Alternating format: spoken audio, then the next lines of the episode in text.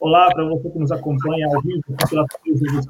Seja muito bem-vindo, seja muito bem-vinda a mais uma edição do JC Express.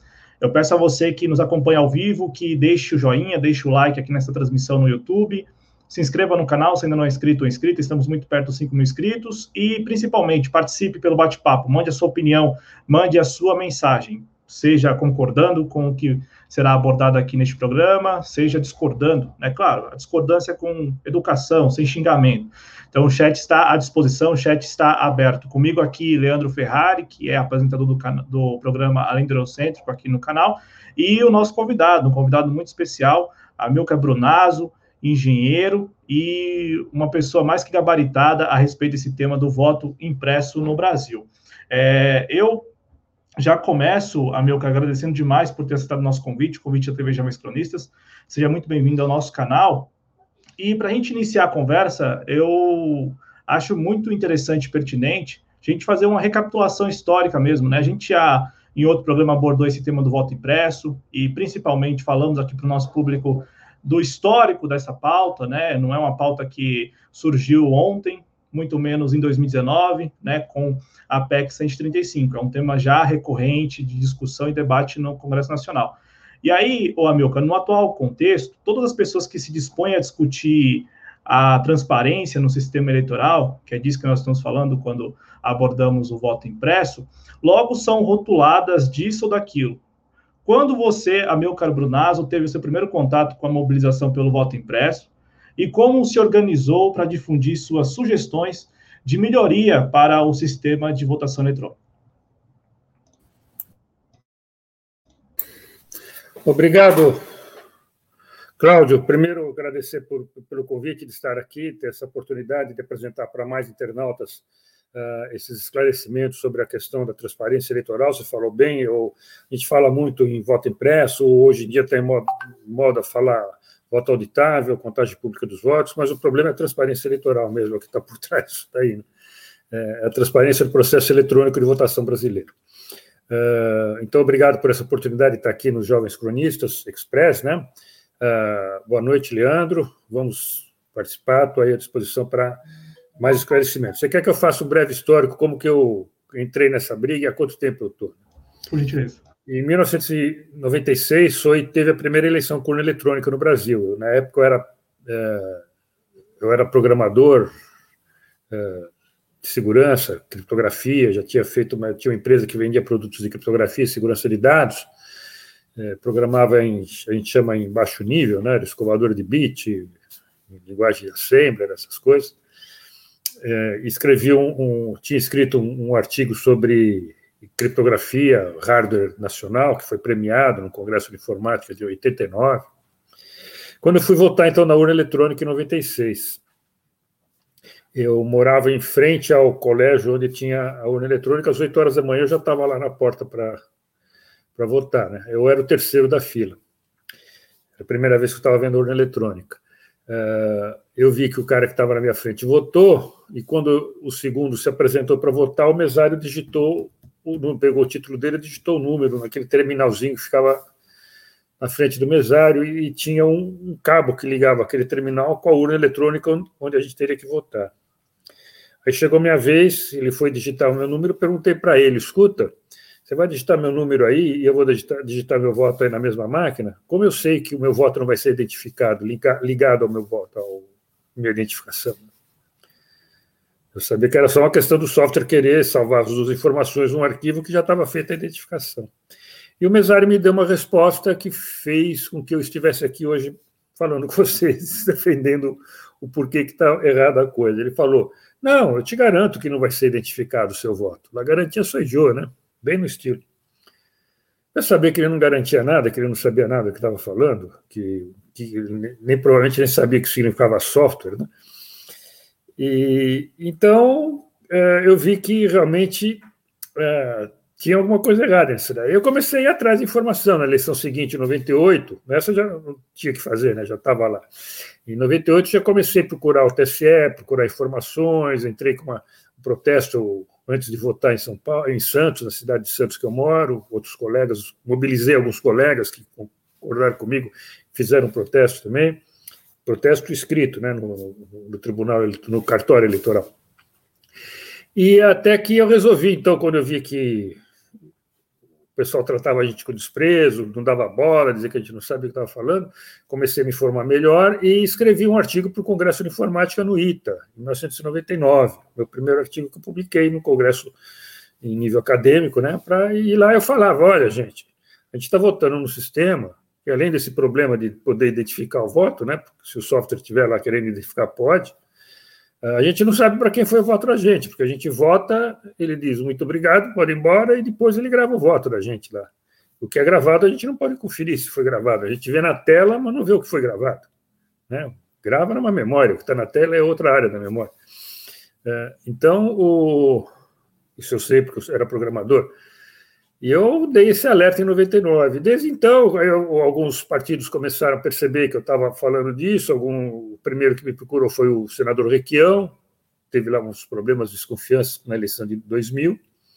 Depois o Brizola, do, do, do PDT, que já tinha sofrido aquela, aquela tentativa de fraude com o voto eletrônico em, em 82, né, no caso Proconsult, lá não era urna eletrônica, ainda era voto manual, e por causa de ter o voto manual, pôde fazer auditoria e verificar que ele estava sendo roubado na totalização que era feita com computador. Uh, enfim, uh, essa bandeira que estão desde, desde 99, eu comecei a levantar essa bandeira publicamente, e, e, e com a ajuda então desses partidos que me procuraram, desses políticos, eu pude, eu fui nomeado técnico, representante dos partidos perante o TSE. E desde o ano 2000 acompanhei o desenvolvimento dos sistemas do TSE. Toda eleição eu ia lá analisar o código-fonte, uh, ver como que era o sistema. A gente dava muitas sugestões de como fazer a, a, as resoluções, como permitir a auditoria. 99,9% das sugestões eles não acatavam, uma coisinha menos importante eles aceitavam. Uh, e, enfim, eu fui vendo que o problema no final não era questão técnica, que eu achava no começo que era uma questão técnica, né? A hora que a gente explicasse que teria que ter um software seguro, uma coisa assim, eh, eles iam entender. Eu percebi que, não, que não, o problema não era técnico, a solução técnica existia, e, mas eles não queriam ouvir, eles tinham o poder de não ouvir. Eu percebi que o problema era político, era, na verdade, a organização jurídica do institucional. Era um poder o Tribunal Superior Eleitoral, que era chamado de Justiça Eleitoral, mas que não era só justiça, ele era o administrador eleitoral. E quando eu reclamava de que ele, como administrador, tinha feito alguma coisa errada no software, por exemplo, não apresentou o software, que a lei dizia que tinha que mostrar o software para os partidos. A gente ia lá, não tinha o software para a gente ver, ou senão eles mostravam um e usava outro. Né? Por exemplo, no ano 2000, eles, 2002, eles eles uh, compilaram o software de acordo com a lei na frente da gente, dos partidos, para a gente ver a compilação, para ver se estava tudo em ordem. Só que foram testar, viram que estava o erro, depois que a gente foi embora, eles mudaram o software e recompilaram. E o software que foi para as urnas não era aquele que compilou na nossa frente, entendeu? Nossa frente, que eu digo dos, dos fiscais dos partidos, da, da OAB, do Ministério Público. Então, eles faziam um showzinho para mostrar para as pessoas que a coisa estava sendo auditada, e depois que embora, eles mudavam tudo e faziam fazer outro software para colocar na urna. Né? E a gente, entrar com, a gente entrava com uma reclamação, um protesto contra isso, aí aquela pessoa que tinha feito esse ato errado, administrativo errado, sem transparência, fora da lei, põe a toga e fala: agora eu sou juiz, vamos julgar esse teu, seu protesto, entendeu? Contra mim. Uh, e aí eu percebi que o problema era esse, era esse acúmulo de poderes da administração eleitoral, que tem poderes de juiz e que chantageava os, os, os parlamentares para não aprovar lei ou mudar lei, todas essas coisas. Então, a gente está nessa briga desde aquela época. A gente conseguiu aprovar em 2002 uma primeira lei do voto impresso, a lei que foi apresentada pelo senador Requião, apoiada pelo Brizola. Ah, ela foi muito modificada pelo ministro Jobim, que era o presidente do TSE naquela época, puseram alguns, a gente diz hoje, né, uns jabutis no meio da lei ali, dizia que o sorteio das urnas que ia ser auditado tinha que ser feito na véspera da eleição, isso é um absurdo. É, fazer, sortear as urnas que você faz a auditoria antes da eleição, é a mesma coisa que no exame antidoping você sortear um dia antes da, da, do jogo, né? Antes do jogo, você fala, olha, o jogador tal e tal vão participar do exame antidoping, né? Então eles não tomam doping naquele dia. Então, enfim, uh, a lei foi aprovada em 2002 e foi revogada em 2003 por pressão do Tribunal Superior Eleitoral, dos ministros do Supremo. O que é, é exatamente o que está acontecendo hoje. Depois a gente conseguiu aprovar outra lei com o neto do Brizola, né, o Brizola Neto e o, e o Flávio Dino, que são, são também é, partidos de esquerda, né? É, uma lei em 2009, uma lei do voto impresso em 2009, ela foi declarada inconstitucional pelo TSE em 2014. A gente, não, não, em 2012, um negócio assim. Aí em 2015 a gente aprovou outra lei, dessa vez a lei de 2015 já foi apresentada pelo, pelo Bolsonaro, pelo Jair Bolsonaro quando deputado. Então o Bolsonaro só entrou nessa briga, começou a discutir essa questão de transparência eleitoral em 2015. E a briga que a gente já vinha vem desde o ano, desde o ano 2000 partidos de esquerda em geral que defendiam essa bandeira. O Brizola sempre, o PDT é o mais conhecido como defensor da, da bandeira da transparência e do voto impresso. O Brizola chamava papelzinho. E o Bolsonaro começou a falar disso em 2015. Hoje em dia, devido às circunstâncias, essa, essa polarização que está tendo na política brasileira, Bolsonaro atrai muitas paixões contra e a favor, né? Então polarizou mais ainda e a, e o pessoal contra ele, que já votou a favor do voto impresso, agora é contra porque, que o porque é coisa do Bolsonaro. Esquece que era bandeira deles antes. É, e está, então, essa confusão, está criando muita discussão, vai, não vai, vai, não vai, e, e, disso se valem os ministros, que eu costumo chamar de supremos sinistros, né? Do, do STF e do TSE, TSE puxadinho do, do STF, tá? Eles são os mesmos ministros que mandam no TSE, são os ministros do, STF. Eles fazem rodízio lá na, dentro do TSE.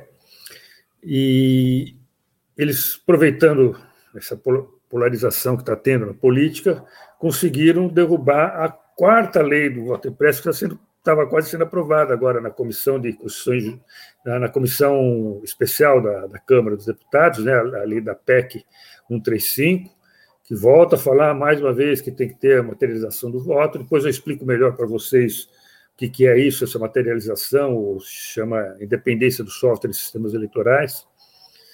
E só que com a pressão dos Supremos Sinistros sobre política, uma pressão totalmente imprópria, eu, quando acontece, quando eu vi essa pressão do Jobim sobre senadores na votação da lei em 2002, Jobim era presidente do TSE e ministro do Supremo, é, e via que a pressão dele funcionava, um monte de senador votava como ele pedia, eu perguntei para o Requião, que era o autor da lei na época, né?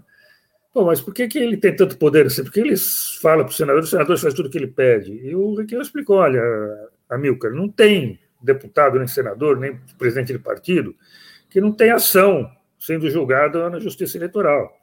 Ou ação a favor ou ação contra. Ou ele moveu uma ação contra o adversário, ou o adversário moveu ação contra ele para abuso de poder político, ou tem multa para pagar, né? E todos os partidos têm isso daí. Então, os juízes eleitorais, os juízes supremos também, e do TSE principalmente, tem, são juízes dos que vão julgar casos contra os deputados e senadores. Então, quando um juiz que devia ser isento, né? Ser, em matéria de poderes, ele devia cuidar só de, de julgar e não administrar. Chega para um senador ou para um deputado e fala: Olha, eu vou respeitar tudo que você decidir, viu? Mas eu gostaria muito que você votasse desse jeito nessa lei, né? aprovasse essa lei ou derrubasse aquela lei. Pro, pro, quando um algoz chega para o oprimido e fala: Olha, eu gostaria muito que você me fizesse um favor, ele, na verdade, isso soa como uma ordem. E, então, muitos deputados senadores não têm força para enfrentar isso. O Brizola é um que tinha, eu aprendi a admirar ele por causa disso. Ele enfrentava, mesmo sabendo que o juiz poderia julgar contra ele outros processos. Né? E, e o, então é isso que acontece, aconteceu agora, voltou, aconteceu em 2002, aconteceu em 2009, aconteceu em 2015, está acontecendo agora em 2021 de novo e provavelmente a lei da PEC do 135 do voto impresso pode ser que não seja aprovada, porque metade dos deputados da comissão foram substituídos por deputados que aceitaram a pressão do Barroso, do Toffoli, do, do Alexandre de Moraes do, do, e de outros ministros aí do Supremo que tiveram reunião, foi publicado, saiu foto no jornal, reunião deles, é, dos ministros do Supremo, pedindo para os políticos não aprovarem determinada lei, né? Isso daí é totalmente é interferência de poderes. Né? O juiz do Supremo pedindo para o outro, fazendo chantagem, né? Porque está pedindo para os seus réus fazer um favor para eles, né? É, e perderam completamente a vergonha na cara, né? Estão fazendo isso descaradamente. Bom, gente, já falei demais aí sobre o histórico. Chegamos até hoje, né? Hoje, ah, provavelmente amanhã, vai ser derrubada a lei da PEC do voto impresso. É, e é curioso como é o mesmo comportamento, né? Se passaram 20 e poucos anos, o mesmo comportamento. O mesmo comportamento da justiça eleitoral. É, é esse o ponto que mais nos intriga, né? O porquê dessa relutância e dessa resistência. O Amilcar Brunazzo também é autor de um livro, inclusive vou colocar na tela aqui a imagem do Brunazzo em tela cheia, está lá atrás, o cartaz, né? É, fraudes, fraudes fraudes e defesas no voto eletrônico. E Isso. este livro, gente, é prefaciado pelo saudoso, né? Paulo Henrique Amorim. Então, a gente está falando aqui com uma pessoa, quando eu digo que é gabaritada mesmo, é demais, demais mesmo a respeito do tema, está aí lutando por, pela, pelo voto impresso, por essa defesa, principalmente da transparência do sistema eleitoral, há muito mais tempo. Leandro Ferrari, fique à vontade. Satisfação, Amilcar. É, eu desde que esse assunto aí veio à tona, eu tentei me inteirar o máximo que eu consegui sobre o assunto. Já assisti vários vídeos teus, o do, do Pedro Rezende, do Diego Aranha, e, e assim, eu fico impressionado com o trabalho é, é, teu e do Pedro, que vem de longa data, de mais de 20 anos aí, e, e é, é, assim, é, eu fico até constrangido porque vocês é, têm um, um, um know-how na área e o pessoal vem com algumas questões que hoje a gente deveria, assim, é, deveria encarar como fake news. Por exemplo, a questão de, ah, vai voltar a, ao modo de votação anterior em cédula de papel.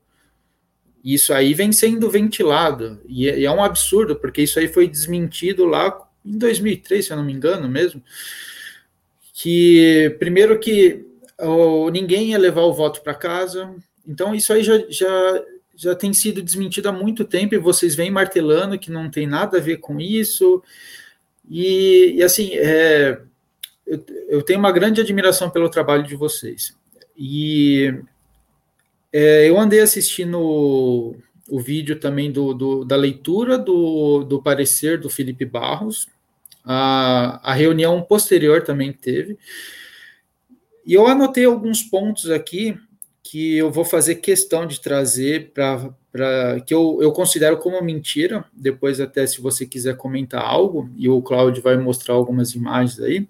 A primeira delas seria é, realmente isso aí, é, da volta ao modo de votar de antigamente em, em cédula de papel, o que é uma mentira, não, é, não se trata disso. Mas o pessoal tem ventilado isso aí, tem é, feito até memes, piadinhas, tem mostrado máquina de escrever, o que é um absurdo.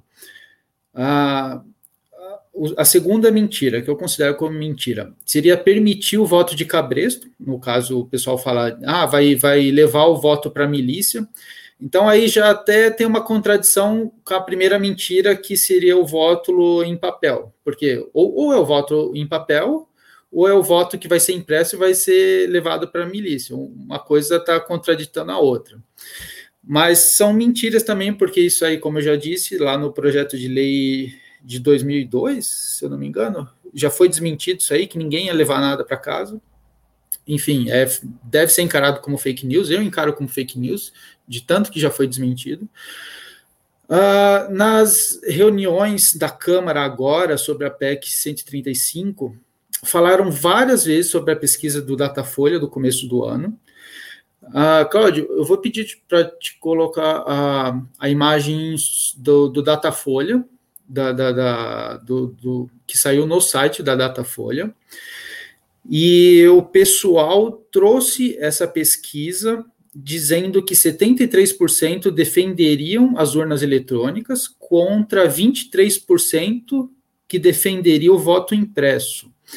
Só que tem uma questão de má fé aí, porque a manchete traz assim: 23% querem volta do voto impresso. É, são coisas diferentes. Ou volta do, do modo de votação em cédulas de papel, ou o voto impresso, não é volta do voto impresso. Mas ali na, na, no, no, texto traz justamente 23% defendem a volta ao modelo anterior, que é diferente de volta do, do voto impresso. Aí, Claudio, coloca agora é, a imagem da notícia do, que saiu no Globo. No Globo e depois na Folha.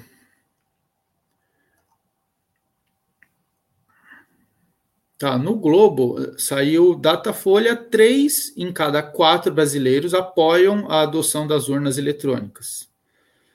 E, e agora da, da Folha.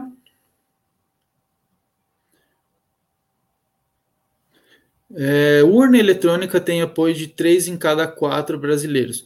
Bom, o que, que aconteceu? Nessas reuniões lá na Câmara sobre a PEC 135, quem está defendendo contrariamente a esse, essa implementação de melhoria com a impressão do voto trouxe essa pesquisa como se fosse 73% defendendo o modelo atual, o que é o, totalmente errado, é, é desvirtuar o que foi pesquisado, que é 73% é, com o modelo atual e 23% com a volta do modelo anterior, que não tem nada a ver com o que está sendo proposto, que é impressão para fins de auditoria.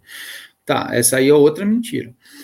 Ah, foi dito também por um deputado de oposição ao atual governo, não vou falar qual o nome do deputado, mas ele falou que o caso do Proconsult não teria nada a ver com o voto impresso, e aí, e aí foi até desmentido, quando tem tudo a ver, porque o Brizola ele ganhava em cédulas de papel, e justamente ele perdia na contagem eletrônica. Foi aí que veio o caso. E esse deputado de oposição ao, ao atual governo, ele foi falar que a Proconsult não tinha nada a ver. Bom, um outro deputado também de oposição ao atual governo, é, ele falou que não há denúncia nenhuma de fraude no Brasil. E isso aí é muito ventilado, que não há denúncia de fraude, que não há denúncia de, de falhas quando aí eu até vou pedir para o Cláudio também mostrar algumas manchetes sobre isso aí. Cláudio, coloca por favor aquela é, sobre as fraudes em 2006 em Alagoas que consta no próprio site do Senado. Deixa eu ver essa aí. PF investiga denúncia de fraude com urna eletrônica em Roraima. Sim, essa aí é uma delas. Isso aí foi em 2006. Rondônia, Rondônia desculpa. Uh, coloca a de 2006 em Alagoas, que aí depois eu vou pedir para o Amilcar uh, explicar um pouquinho. Essa aí, TSE admite falhas em urnas em Alagoas, sim. Tem uma que é do próprio site do Senado, está repercutindo uma matéria do Estadão.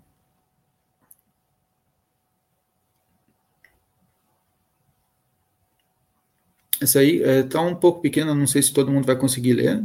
Candidatos denunciam fraudes em Alagoas. Ah, coloca a de 2000 e, deixa eu ver, 2010.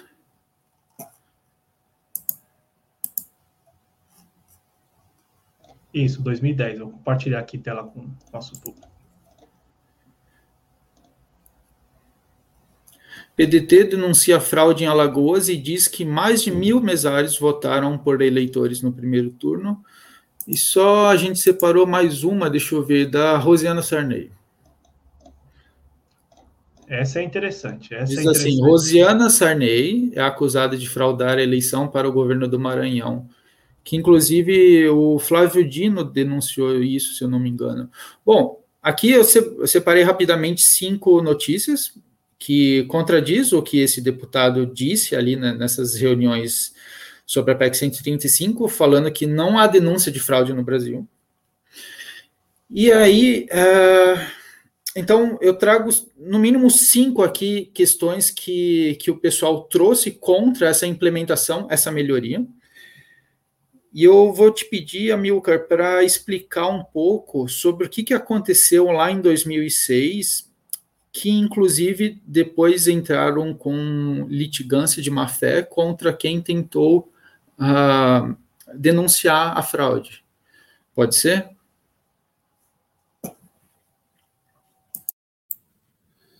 É, bom, Leandro, você está muito bem informado, parabéns. Você fez direitinho essa parte de informação, você fez as coisas, pegou os pontos corretamente apresentou corretamente, né? É, eu vou comentar então sobre tudo isso e no final estendo um pouco mais a questão do ano 2006, a auditoria de Alagoas, é, que prova o, essa questão de não ter provas, né? Que mostra por que, que essa história de não ter provas é uma uma demonstração bem marcante do, do porquê que acontece isso.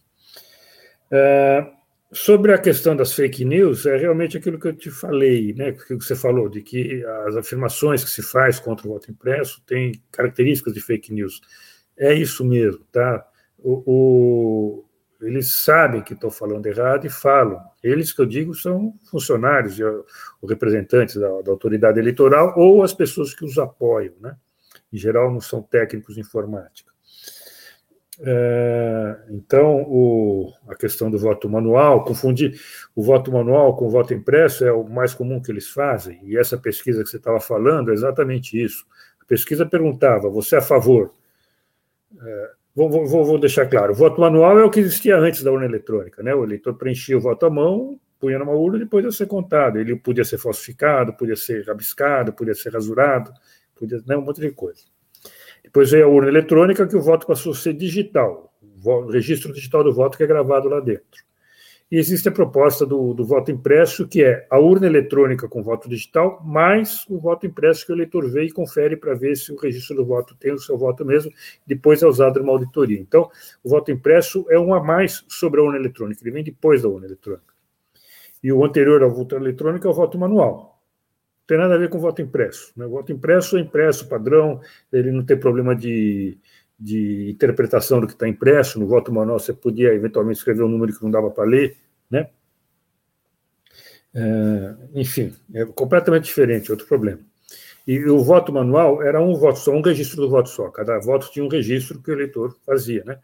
O voto urna eletrônica, o registro digital do voto, tem um registro do voto só, que é o registro digital do voto. Você vota, ele grava lá na urna seu voto.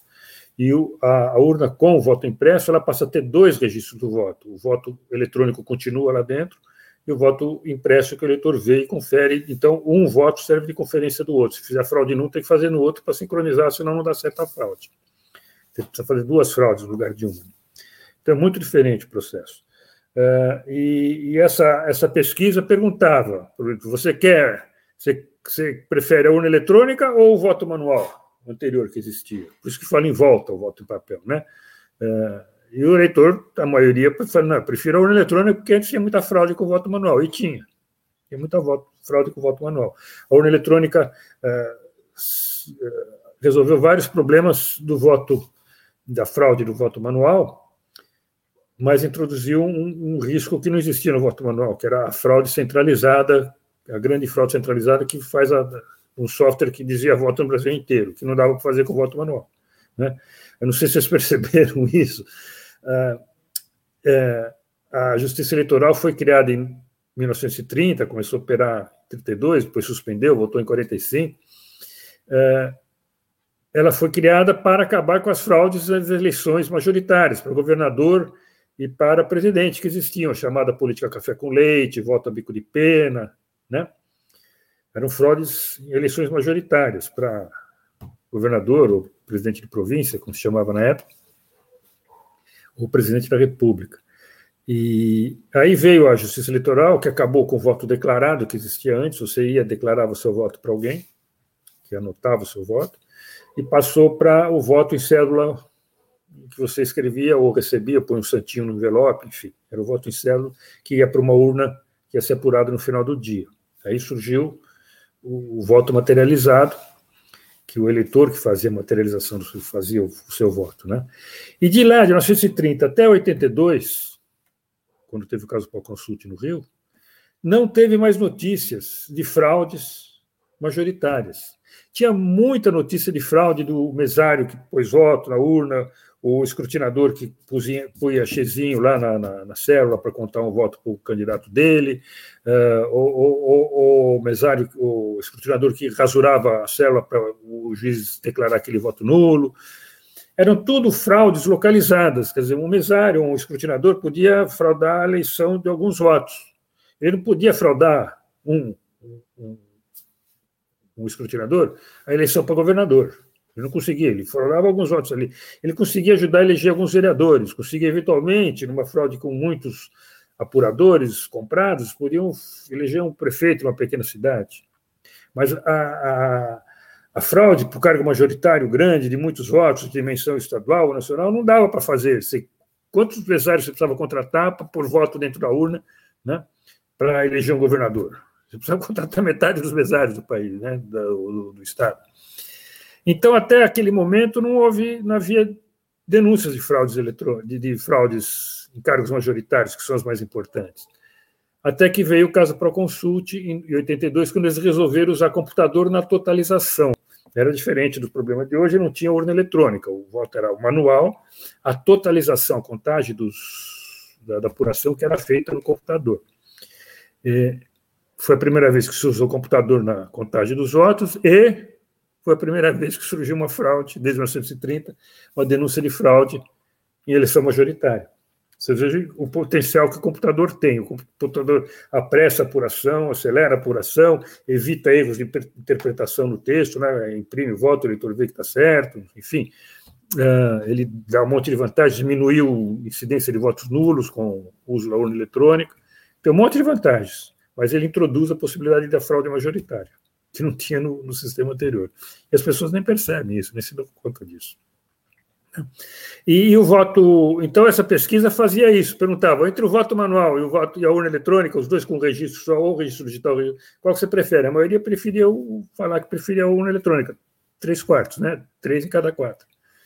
Eles não fizeram essa pesquisa sobre o voto impresso, que é o voto impresso na urna eletrônica pesquisa não era sobre isso. E, e, ela é apresentada constantemente como sendo, ah, três, três né? você vê os jornais publicando isso, distorcendo completamente, querendo falar, ah, tem uma PEC do voto impresso, mas três, é, três quartos dos eleitores são contra. Não são contra o voto impresso. Quando, quando faz pesquisa direito, dizer, perguntando, entre a urna com o voto impresso e a urna sem o voto impresso, que você possa conferir, né, o, voto impresso você possa conferir o registro do seu voto, a grande maioria prefere a urna com voto impresso hora que entende o problema. Né? Então, ah, realmente, é, eu, eu, falei né, que esse é, problema do acúmulo de poderes gera isso, o TSE sente a vontade, os ministros do TSE sentem a vontade de fazer essas fake news, fazem fake news mesmo, essa só é um exemplo, existem outros. Né? Por exemplo, a, a, eles dizem que a auditoria do PSDB em 2014 não encontrou problema nenhum. Basta ler o relatório da auditoria de 2014, eu sei, porque eu era um dos auditores, eu fui um dos que escreveu o relatório. Não está isso que está escrito lá. A gente tá, que está escrito no relatório é que não foi possível fazer auditoria que o TCE não permitiu. Não foi, sabe, a gente não podia. É como é, eu queria, eu queria ver o software da urna e ver se o que estava gravado na urna estava correto. Eles não permitiram. Eu fazer a auditoria da eleição de 2014, eles mostraram o software para a gente, o código-fonte. Bonitinho, sem erro. A gente olhou e falou: tá bonitinho, agora eu quero saber se esse software que está mostrando é o que está na urna. Traga algumas urnas que eu vou ler a memória para ver se está gravado lá é isso que você está me mostrando. Não pode. A resolução que nós escrevemos não permite que você faça isso. Eles disseram. Então, como eu vou fazer auditoria do equipamento se eu não posso ler a memória dele? Então, não foi possível fazer auditoria. O sistema é inauditável. É isso que está escrito no relatório. E quando o TSE fala, não foi encontrado problemas, não não é o que foi que está escrito no relatório. O relatório está dizendo que não deixaram a gente procurar os problemas. Né? Eu vou, vou dar mais um exemplo aí. É, esse papel que o, você mostrou, Cláudio, de 2010, que o PDT denunciou que tantos eleitores votaram é, na urna eletrônica, tantos mesários votaram no lugar de eleitores ausentes. Eu gostaria muito que você mandasse uma cópia dessa notícia para mim, porque fui eu que fiz essa denúncia. E eu que fiz esse estudo, eu, mais um colega nosso, o Marco Antônio Carvalho, é, e eu não tenho cópia desse, desse papel. Isso é muito importante para mim. 23 de 10 de 2010, eu estava lá em, Maceió nesse dia. Manda depois uma cópia disso para mim, tá ok? Uh, aí foi o seguinte: uh, a urna eletrônica produz um arquivo chamado arquivo de log. Eu vou voltar a falar desse arquivo de log quando falar de 2006 de Alagoas também. O arquivo de log é, ele registra a hora e o minuto que um voto é computado. O eleitor aperta a tecla confirma. O eleitor aperta a tecla confirma. Esse arquivo de log que está dentro da urna grava lá, tal hora, tal minuto, voto confirmado. Fica lá uma linha no arquivo de log. O arquivo de log é um monte de, de sequências de eventos registrando hora, minuto, tal evento, hora, minuto, tal evento. Então, o, o mesário libera o eleitor lá, digita, uma, digite o número do eleitor e libera, aparece tal hora, tal minuto, eleitor habilitado. Tal hora, tal minuto, voto computado. Né? Está tudo registrado lá. Então, a gente lendo esse arquivo de log das urnas, todas as urnas têm, isso é um documento que a gente conseguiu que se tornasse público, a gente pode pedir esses arquivos para examinar. A gente vê a hora e o minuto que é feito cada voto na urna eletrônica. E a gente percebe, fazendo uma curva, do, da hora e o minuto de cada voto, que existe uma curva natural. Às a, 8 horas da manhã liga a urna, sai, dá um pico para cima, até às 10 horas começa a ter muitos votos. Aí vai chegando próximo do meio-dia, cai o número de votos. É, depois, às duas horas, dá uma subidinha. Aí, das duas horas em diante, começa a cair até às 5 horas da tarde, cada vez tem menos votos. É uma curva padrão que 99, 95% das urnas acontece isso. Só que em 5% das urnas, chega às 4h30, dá um pulo para cima, começa a entrar um monte de votos às 4h30 da, é, na urna. A gente pega isso pelo arquivo de log. Isso é uma coisa que não existia quando era, tinha voto manual. A fraude do mesário, colocar voto na urna, quando era voto manual, ficava por isso mesmo. O TSE fingia que não sabia o que acontecia, porque ele não, não tinha como determinar onde ocorreu. Com a urna eletrônica, trouxe essa vantagem. Tem o arquivo de log, eu posso saber, analisando o arquivo de log, foi isso que a gente fez nesse estudo. A gente analisou os arquivos de log de todas as urnas usadas no primeiro turno e viu que 5% delas, na verdade, era mais que 5%, chegava perto de 10% das urnas. Uh, uh, chegava às 4h30, 4h20, começava a subir começar a ter voto a cada 8 segundos, a cada 10 segundos entrava um voto novo na urna, um atrás do outro, em sequência, né? Porque. Uh, e a gente vê isso. Isso aí é o mesário pianista, né? o mesário pondo voto, só que a urna tem o arquivo de log e permite a gente descobrir. E nós pedimos, quando fez esse estudo, fizemos esse estudo, pedimos para o desembargador, presidente da eleição lá em Alagoas, que ele trocasse os mesários daquelas sessões onde a gente tinha detectado isso, porque a gente não podia dizer que voto que o mesário pôs, isso a gente não sabia, né? Ele pôs tantos votos para tal candidato, isso a gente não sabia. A gente sabia que tinha posto tantos votos lá, tinha um uns. chegava a 10% dos votos daquelas urnas, né? Ou 5%, sei lá. E a gente pediu para trocar, então, os mesários daquelas sessões onde corria isso. O, o, o, desembargador ficou impressionado com o nosso estudo. Nossa, é possível saber isso, então você sabe onde ocorreram essas fraudes, que a gente não sabia. Que, né? Ele nem sabia que podia usar arquivo de log para isso. E disse que ia fazer, que ia trocar as coisas. Mas dois dias depois ele mudou de ideia. Ele falou com o secretário de informática do TSE, e o secretário de informática do TSE disse que não, deixa para lá, e, e aí vieram a público desmentir tudo isso que, que a gente estava falando, que não era nada disso, que não era prova nenhuma. Então você vê que, quando você chega com uma prova de uma fraude, o que eles fazem é olhar para o lado. Eles desconsideram. Entendeu? Aí eles falam: não houve nenhuma prova de fraude. Claro, quando, quando a fraude está na mão deles, a prova de fraude está na mão deles, eles não olham para esse documento. Essa pergunta foi feita pelos deputados agora, né, um mês atrás, numa reunião que teve dos deputados da comissão é, da PEC, no 35, no TCE. O TCE convidou os deputados para ver uma palestra, o, eles perguntaram lá para um técnico do TCE, eles falaram, o que, que vocês fazem quando se descobre que o mesário está pondo voto? Aí falaram, não, fica lá, o, eles têm que. O, isso é problema do cartório eleitoral, o cartório é que tem que tomar uma providência. E não toma providência nenhuma. Eles nem sabiam que servia, porque o logo servia para isso. Né? Enfim, então aí vem esse problema da não dá para identificar. Não tem, não tem prova de fraude. Né? Uh, em 2018, eu participei, eu acompanhei, não participei, eu acompanhei como observador uma auditoria que eles fizeram naquelas urnas que deram problemas que denunciou que ia votar, ou não votava no 17, quando punha 1 já aparecia 13 para presidente, para presidente, né? A gente teve gente que filmou a urna. É proibido, mas ele filmou a urna, ele punha o dedo assim no 1, ponto aparecia o 13. Ele filmou isso depois na internet.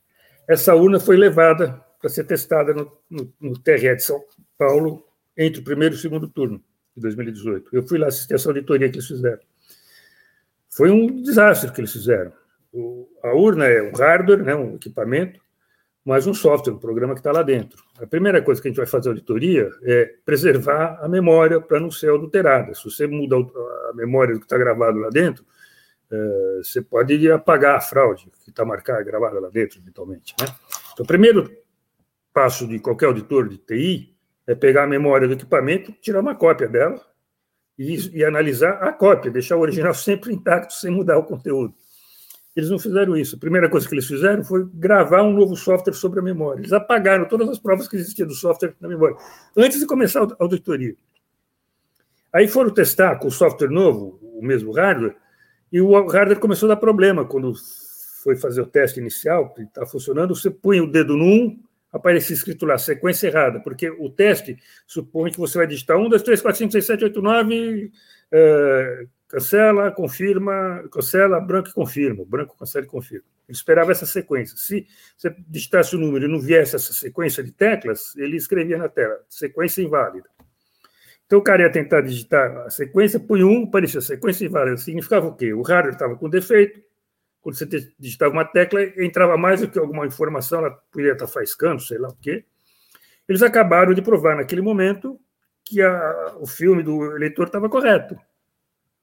E a urna estava registrando o voto para quem não, não, tinha sido dado. O eleitor não tinha nem digitado, ela já estava pondo o voto do cara lá dentro. O que, que eles fizeram? Em vez de falar, ó, comprovamos, a urna estava com defeito, eles falaram, não, peraí, tem que substituir essa urna que ela está com defeito, vamos fazer outra. Pegaram outra urna, com outro software, gravaram outro software, um novo, né? Numa urna nova, testaram ela e falaram, tá vendo, funciona direitinho, não tinha problema nenhum na urna. Eles falaram isso. Então, eles têm a prova da fraude na, ou, do erro, nesse caso era erro, não era fraude, na mão deles, e o que eles fazem é olhar para outro lado, é esconder. A primeira coisa que eles fazem é destruir a memória, não deixar você auditar a memória. Entendeu?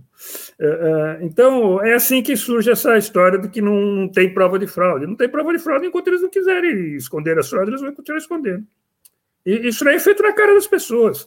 Eu acho muito estranho, viu, Leandro? Uh, você tocou nisso, acho que o Cláudio também tocou. São 25 anos que a gente está com esse sistema. É incrível como o pessoal ainda não percebeu. Como tem gente que não percebeu que ele vota e não sabe para quem foi gravado o próprio voto. No resto do mundo, esse sistema também foi usado, foi testado né, em algumas eleições. E logo a comunidade acadêmica se levantou, falou: oh, tá, não pode ser assim, tem que ter aí criar o tal do conceito que chama princípio da independência do software, que eu posso falar mais adiante sobre isso, e que Uh, amigo, a gente pode colocar aquele. Eu, eu queria falar agora de 2006, é preciso falar de 2006. Ah, tá, tá. Não, senão a gente colocava aquele fluxograma para você já ilustrar o que você está falando. É, deixa para depois, deixa eu falar agora de 2006, que tá. eu já falei, porque 2006 está um pouco ligado com isso que eu estou falando. 2006 foi uma coisa semelhante. Uh, nós fomos chamados lá pelo candidato a, a a governador, que esperava pelas pesquisas que ele ia ganhar no primeiro turno, e ele não só não ganhou no primeiro turno, que ele não foi nem para o segundo, o outro ganhou no primeiro turno. Ele ficou muito, achou muito estranho e chamou a gente. É, fomos nós, é, foi aí que eu conheci o, o Marco Antônio, que veio fazer parte do nosso grupo chamado Comitê Multidisciplinar Independente, ou CEMIND, né, como está aí no meu nome, e e lá nós fizemos o seguinte: nós acabou a eleição, nós pegamos os boletins de urnas, que eram os resultados de cada sessão, e pegamos os arquivos de log que eles nos forneceram de cada sessão. Como no arquivo de log tem lá registrado cada voto, cada, toda hora que marca um voto, marca voto tal computado, a gente pegando o arquivo de log, contando todos esses lançamentos, a gente tem o total de votos. E no boletim de urna, tem os votos para cada candidato, você somando todos os votos de cada candidato, você tem o total de votos. Os dois totais têm que ser iguais. E tem mais um terceiro arquivo que chama Registro Digital do Voto, que estão cada voto gravado dentro desse arquivo. Você somando cada voto, o total tem que dar o mesmo total dos outros dois. Então, o total de votos tem que aparecer em três arquivos iguais. A gente recebeu o BU, recebeu o log e verificou que tinha diferença entre totais de votos. os logs registravam menos votos do que tinham nos BUs, tinha mais votos nos BUs. E nós pedimos, então, o registro digital do voto, o arquivo de registro digital do voto das urnas, para a gente ver onde estava a diferença, quem, qual que estava errado, se era o BU, se era o RDV, se era o, o log. Eles não deram. Hoje, se eles falar o arquivo de BU está disponível, qualquer candidato pode pedir, só que eles tinham e não deram, se negaram a entregar. O secretário de informática respondeu uh, para o, desembargador lá do TRE, falou, então entregue seu arquivo de registro de voto para, para, os auditores. O secretário de informática do TSE falou, não, eu não sou funcionário do, do TRE, sou funcionário do TSE, isso está sob minha guarda, eu só respondo para os ministros do TSE. E não entregou, não obedeceu a ordem do ministro do desembargador. Tá? É, e não permitiu que a gente fizesse a auditoria para saber onde estava o erro. Você viu que você mostrou uma notícia que ele, o secretário de informática, confirma que houve problema das urnas eletrônicas. Era isso, tinha diferença entre os arquivos. Só que ele disse que o, o que ele explicou, ele falou: não, o arquivo de log não serve, só vale o BU e o RDV. Só que o RDV ele não entregou para a gente, e o log ele disse que não servia para isso. 15, 15 dias antes da eleição, ele tinha dito que o arquivo de log das urnas servia para fazer auditoria. Aí nós pegamos o arquivo de log, fomos fazer auditoria e vimos que tinha erro. Aí ele voltou, falou: não, o arquivo de log não serve para fazer auditoria. Né? Manda também esse, essa reportagem dele negando isso, né? Quando ele disse que tinha problema, mas ele disse que o problema não era o log. Enfim, então é assim, ó, esse daí, ó, admite falha nas urnas. Aí provavelmente você vai ler aí, ele vai dizer que o problema não era o log, né? Era outra coisa prever assinatura, enfim. Depois eu vou ler direito essa notícia. Mas foi isso que aconteceu. Ele reconheceu que teve falhas, mas que a falha, quer dizer, o que valia era o BU, não valia o log. Ele falou isso. Como vai? São dois arquivos criados pelo mesmo sistema, com incoerência entre eles, mostra o quê? Que o sistema é incoerente, não está funcionando direito. O professor do ITA, Clóvis Torres Fernandes, foi contratado pelo, pelo candidato também, depois de mim ele contratou o professor Clóvis, fez um estudo mais detalhado que o meu, que eu tive que fazer o estudo em uma semana, eu peguei 2,5% de, de urnas com defeito. O professor do ITA, o professor Clóvis, fez um estudo com mais calma, ele teve um mês e meio para fazer o estudo, ele detetou o erro em 20% das urnas de, que ocorreu lá em Alagoas em 2006. E não foi entregue os dados para a gente, para a gente fazer, completar a auditoria. E aí foi para julgamento o recurso no, no, no, TSE. O TSE eles julgaram, o, o, eles falaram: olha, para fazer auditoria precisa contratar uma outra empresa, que não pode ser esse técnico que você tem, tem que ser outra empresa, que vai custar um milhão de reais, vocês têm que pagar adiantado. Falaram para o candidato: você tem que pagar um milhão para fazer auditoria, uma auditoria que não seria um perito dele, indicado por ele, seria um, um outro. Né? E o, o candidato falou: não, eu não tenho que pagar isso, quem tem que pagar é vocês para provar que vocês fizeram o negócio direito, né? E não aceitou pagar, ele foi condenado por litigância de má-fé, por ter denunciado e não quis pagar para fazer a prova. Prova que estava na mão do TSE. Ele que tinha os arquivos e se recusou a entregar para a gente. Ele tinha os arquivos na mão, podia ver que estava onde estava o problema, não fez auditoria, a auditoria não foi feita, a contagem dos RDVs não foram apresentados. E é isso que é o caso de 2006. É mais uma demonstração de por que, que eles não encontram prova, que quando a prova está na mão deles, eles escondem se recusa a entregar, se recusa a fazer, cobra do candidato para fazer, né? valor exorbitante. Né? Então é isso, Leandro. Vamos depois agora passar frente.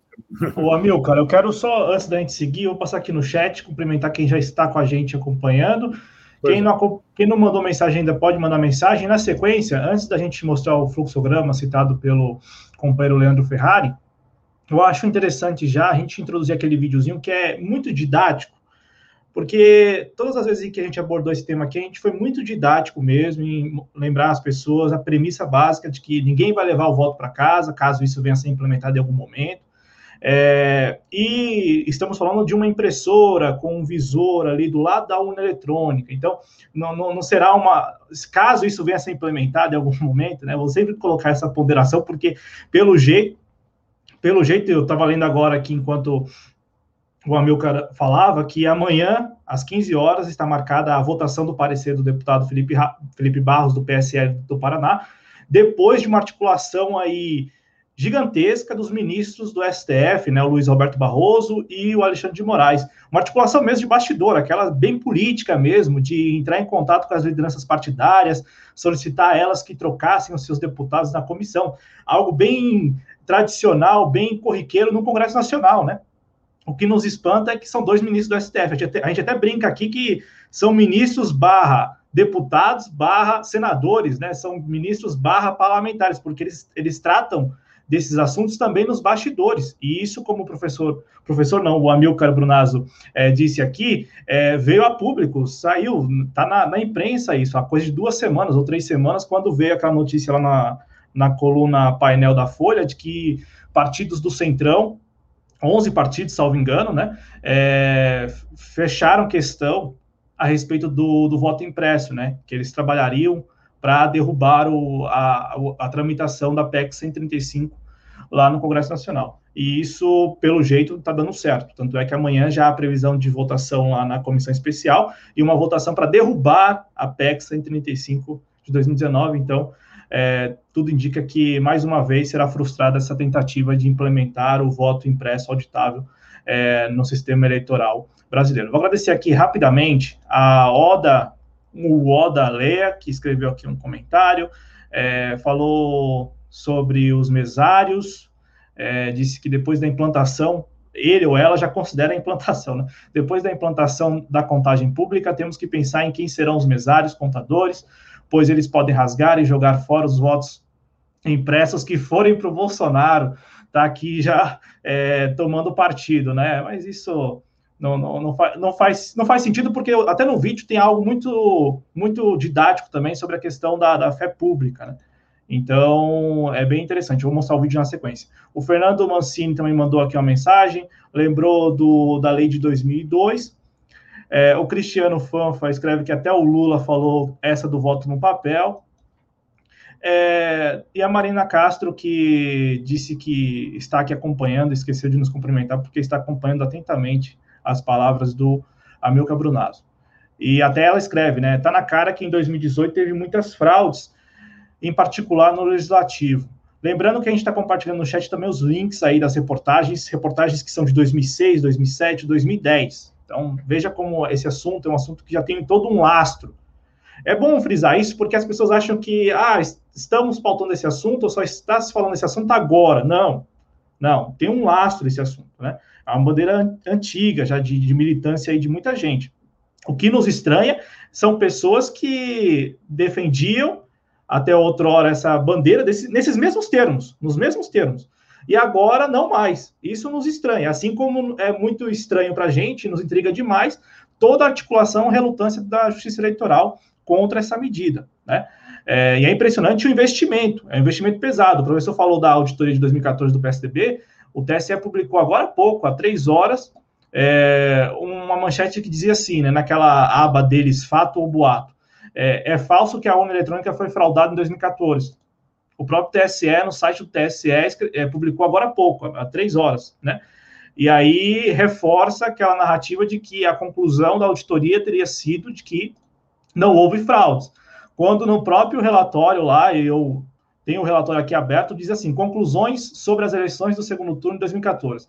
Sobre a coleta de dados para auditoria, sua confiabilidade foi prejudicada porque o processo enfrentou restrições administrativas, tendo sido negada a entrega de parte dos dados solicitados.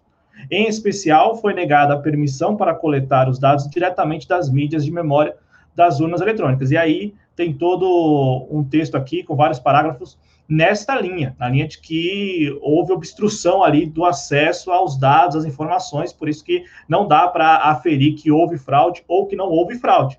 Essa foi a conclusão. Mas, enfim, a gente sabe que a narrativa que prevalece, infelizmente, é a narrativa da mídia hegemônica, né? E aí, por alguma razão, e aqui, ó, somente apontando o nosso estranhamento, para não começar a especular das razões aí por trás dessa narrativa, né?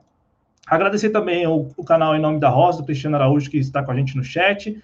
Ah, o, o Agis, ou a Agis, que diz assim, no caso, então, não é voto em papel, como está sendo levantada pela minoria bolsonarista, e sim um comprovante físico do seu voto digital. E aqui o Jader Barroso Neto, o Jader Barroso Neto, que diz assim: é, se há contagem errada de votos em urnas eletrônicas do TSE desde 2006, culpar só disparos de WhatsApp pela eleição de um Zema é o fim da picada. E ano passado, e ano passado, a gente até na cobertura aqui apontou nosso estranhamento também, né, na condição de jornalista aí, estranhamento com a migração de votos que ocorreu lá em Porto Alegre, do dia para a noite, assim, o candidato deixou a, a corrida pela prefeitura de Porto Alegre e a migração, quase que 100% dos votos, né, enfim, mas aí fica aqui, eu vou, vou parar de levantar suspeita. Amilcar, eu vou soltar um videozinho que você publicou, inclusive, no seu canal aqui no YouTube, que você, você publicou no seu canal no YouTube, o canal do, no YouTube é Amilcar Brunazzo Filho, né, eu vou perguntar para você, é seu esse canal, né? não, não fizeram esse canal. Por... Ah, então tá bom. Senão o pessoal, admirando o seu trabalho, já criou o canal por aí, né? E eu tô aqui falando que é teu. Não, é o meu sim, tá certo. E aí você publicou esse vídeo, um vídeo muito instrutivo, didático, a respeito da dinâmica do voto impresso. E aí a gente vai exibir para vocês aqui, compartilhar a tela com vocês. É um videozinho curto, três minutos, bem didático. E na sequência o Milcar comenta, o Leandro também faz outros questionamentos e a gente segue para o nosso programa. Afinal de contas, o que realmente muda na prática? No dia da votação, você, eleitor, se dirige à sua sessão eleitoral, se identifica ao mesário e vai até a cabine de votação. Digita então os números dos seus candidatos preferidos e aperta Confirma. Viu? Até aqui nada muda. Em seguida, uma impressão é feita pela urna com resumo das suas escolhas, e esse registro impresso do voto fica visível somente para você, em um visor, para que possa ser conferido sem que você tenha qualquer contato físico. Estando tudo correto, aperta Confirma. O registro impresso é então destacado e cai na urna lacrada. Caso a sua escolha na urna eletrônica não esteja de acordo com o que está impresso, você então aperta Corrige. Imediatamente esse registro é anulado e voltamos ao processo anterior. Você digita novamente os números dos seus candidatos e aperta Confirma. Uma nova impressão é feita e novamente você tem a oportunidade de conferir se as suas escolhas conferem com o que está impresso. Estando tudo certo, aperta confirma. E pronto! Seu voto está registrado tanto eletronicamente na urna eletrônica quanto fisicamente no registro impresso do voto, que conta também com outros dois importantes recursos de segurança um QR Code e um código de certificação digital, o que garante a identificação entre o voto eletrônico e o registro físico, evitando fraudes. Finalizado o período de votação, o presidente da sessão eleitoral encerra o pleito e emite o boletim de urna, que é encaminhado para apuração no TSE. Até aqui, nada muda. A novidade é que enquanto o Tribunal Superior Eleitoral faz a apuração eletrônica, os mesários de cada sessão eleitoral que, lembrando, têm fé pública, fazem a apuração dos registros impressos por meio de um sistema automatizado de leitura de QR Codes. É importante saber que, primeiro, cada sessão eleitoral tem em média 400 eleitores para seis mesários, o que evita qualquer atraso na apuração física. E segundo, a apuração local imediata evita problemas como transporte e guarda dos registros impressos. Tudo isso reduz consideravelmente qualquer chance de fraude pois com a mudança, seu voto contará não com uma como é feito atualmente, mas com duas etapas de segurança. É a etapa de verificação do próprio eleitor no momento da votação e a etapa de verificação pública através do TSE. É a grande oportunidade para que todos nós, eleitores, tenhamos a certeza de que o que está sendo digitado na urna eletrônica confere exatamente com o que está sendo impresso no registro do voto não é a volta da ultrapassada cédula de votação. O eleitor não leva o registro impresso do voto para casa. O voto permanece sigiloso. É o avanço e modernização das nossas urnas de primeira geração para urnas de segunda e terceira geração. É a evolução da segurança nas eleições. É a evolução da democracia. Ô, Amilcar, vou aqui pedir a você que comente é, este vídeo que é muito didático, mas antes, é, já falar um pouco também do relatório do Felipe Barros. É, é, ele é o relator lá na comissão especial, é este relatório que será votado amanhã, né? Só se houver alguma surpresa aí, algum, algum outro relatório, mas provavelmente é o relatório dele mesmo que será votado amanhã. E o relatório dele me parece que contempla é, muitos desses pontos que estão colocados nesse vídeo. No entanto, é, eu acompanhei também a, a apresentação do, do, relatório lá para a comissão e houve muita, muita discussão a respeito desse processo que será, caso venha a ser implementado o voto impresso, será adotado na sequência é, do término da votação, no dia da votação, que é a apuração ali pelos próprios mesários, enfim, até com a participação de, de, de eleitores, se assim quiserem. É, como que você, você acha que este ponto é um, é um ponto, digamos, daria para classificar como polêmico ou não? É, é, é, é facilmente de ser é, discutido e, e, digamos assim, avaliado?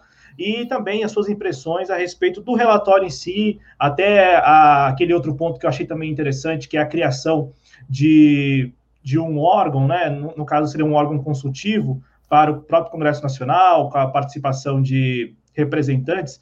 Vou pegar aqui o nome só, o Conselho de Tecnologia Eleitoral, né? Que teria ali representantes é, indicados pelos, pelos congressistas e tal.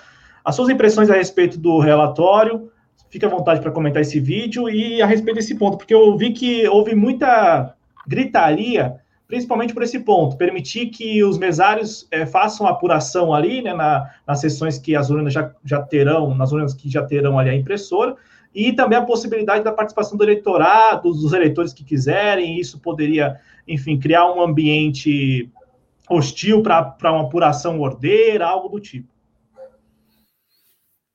É, pois não, Cláudio. É, o relatório do deputado Felipe, ele é um relatório incomumente muito detalhado. Né? Normalmente, relatórios de leis, de análise de leis, né, de PEC ou de projeto de lei, são bem mais reduzidos, raramente chega a 10 páginas. Né? Isso aí tem 106 páginas. O... Ele rebate cada uma. Desculpe ele rebate cada, é, tomar, ele rebate cada uma das. Não, vou pôr uma balinha na, na boca aqui.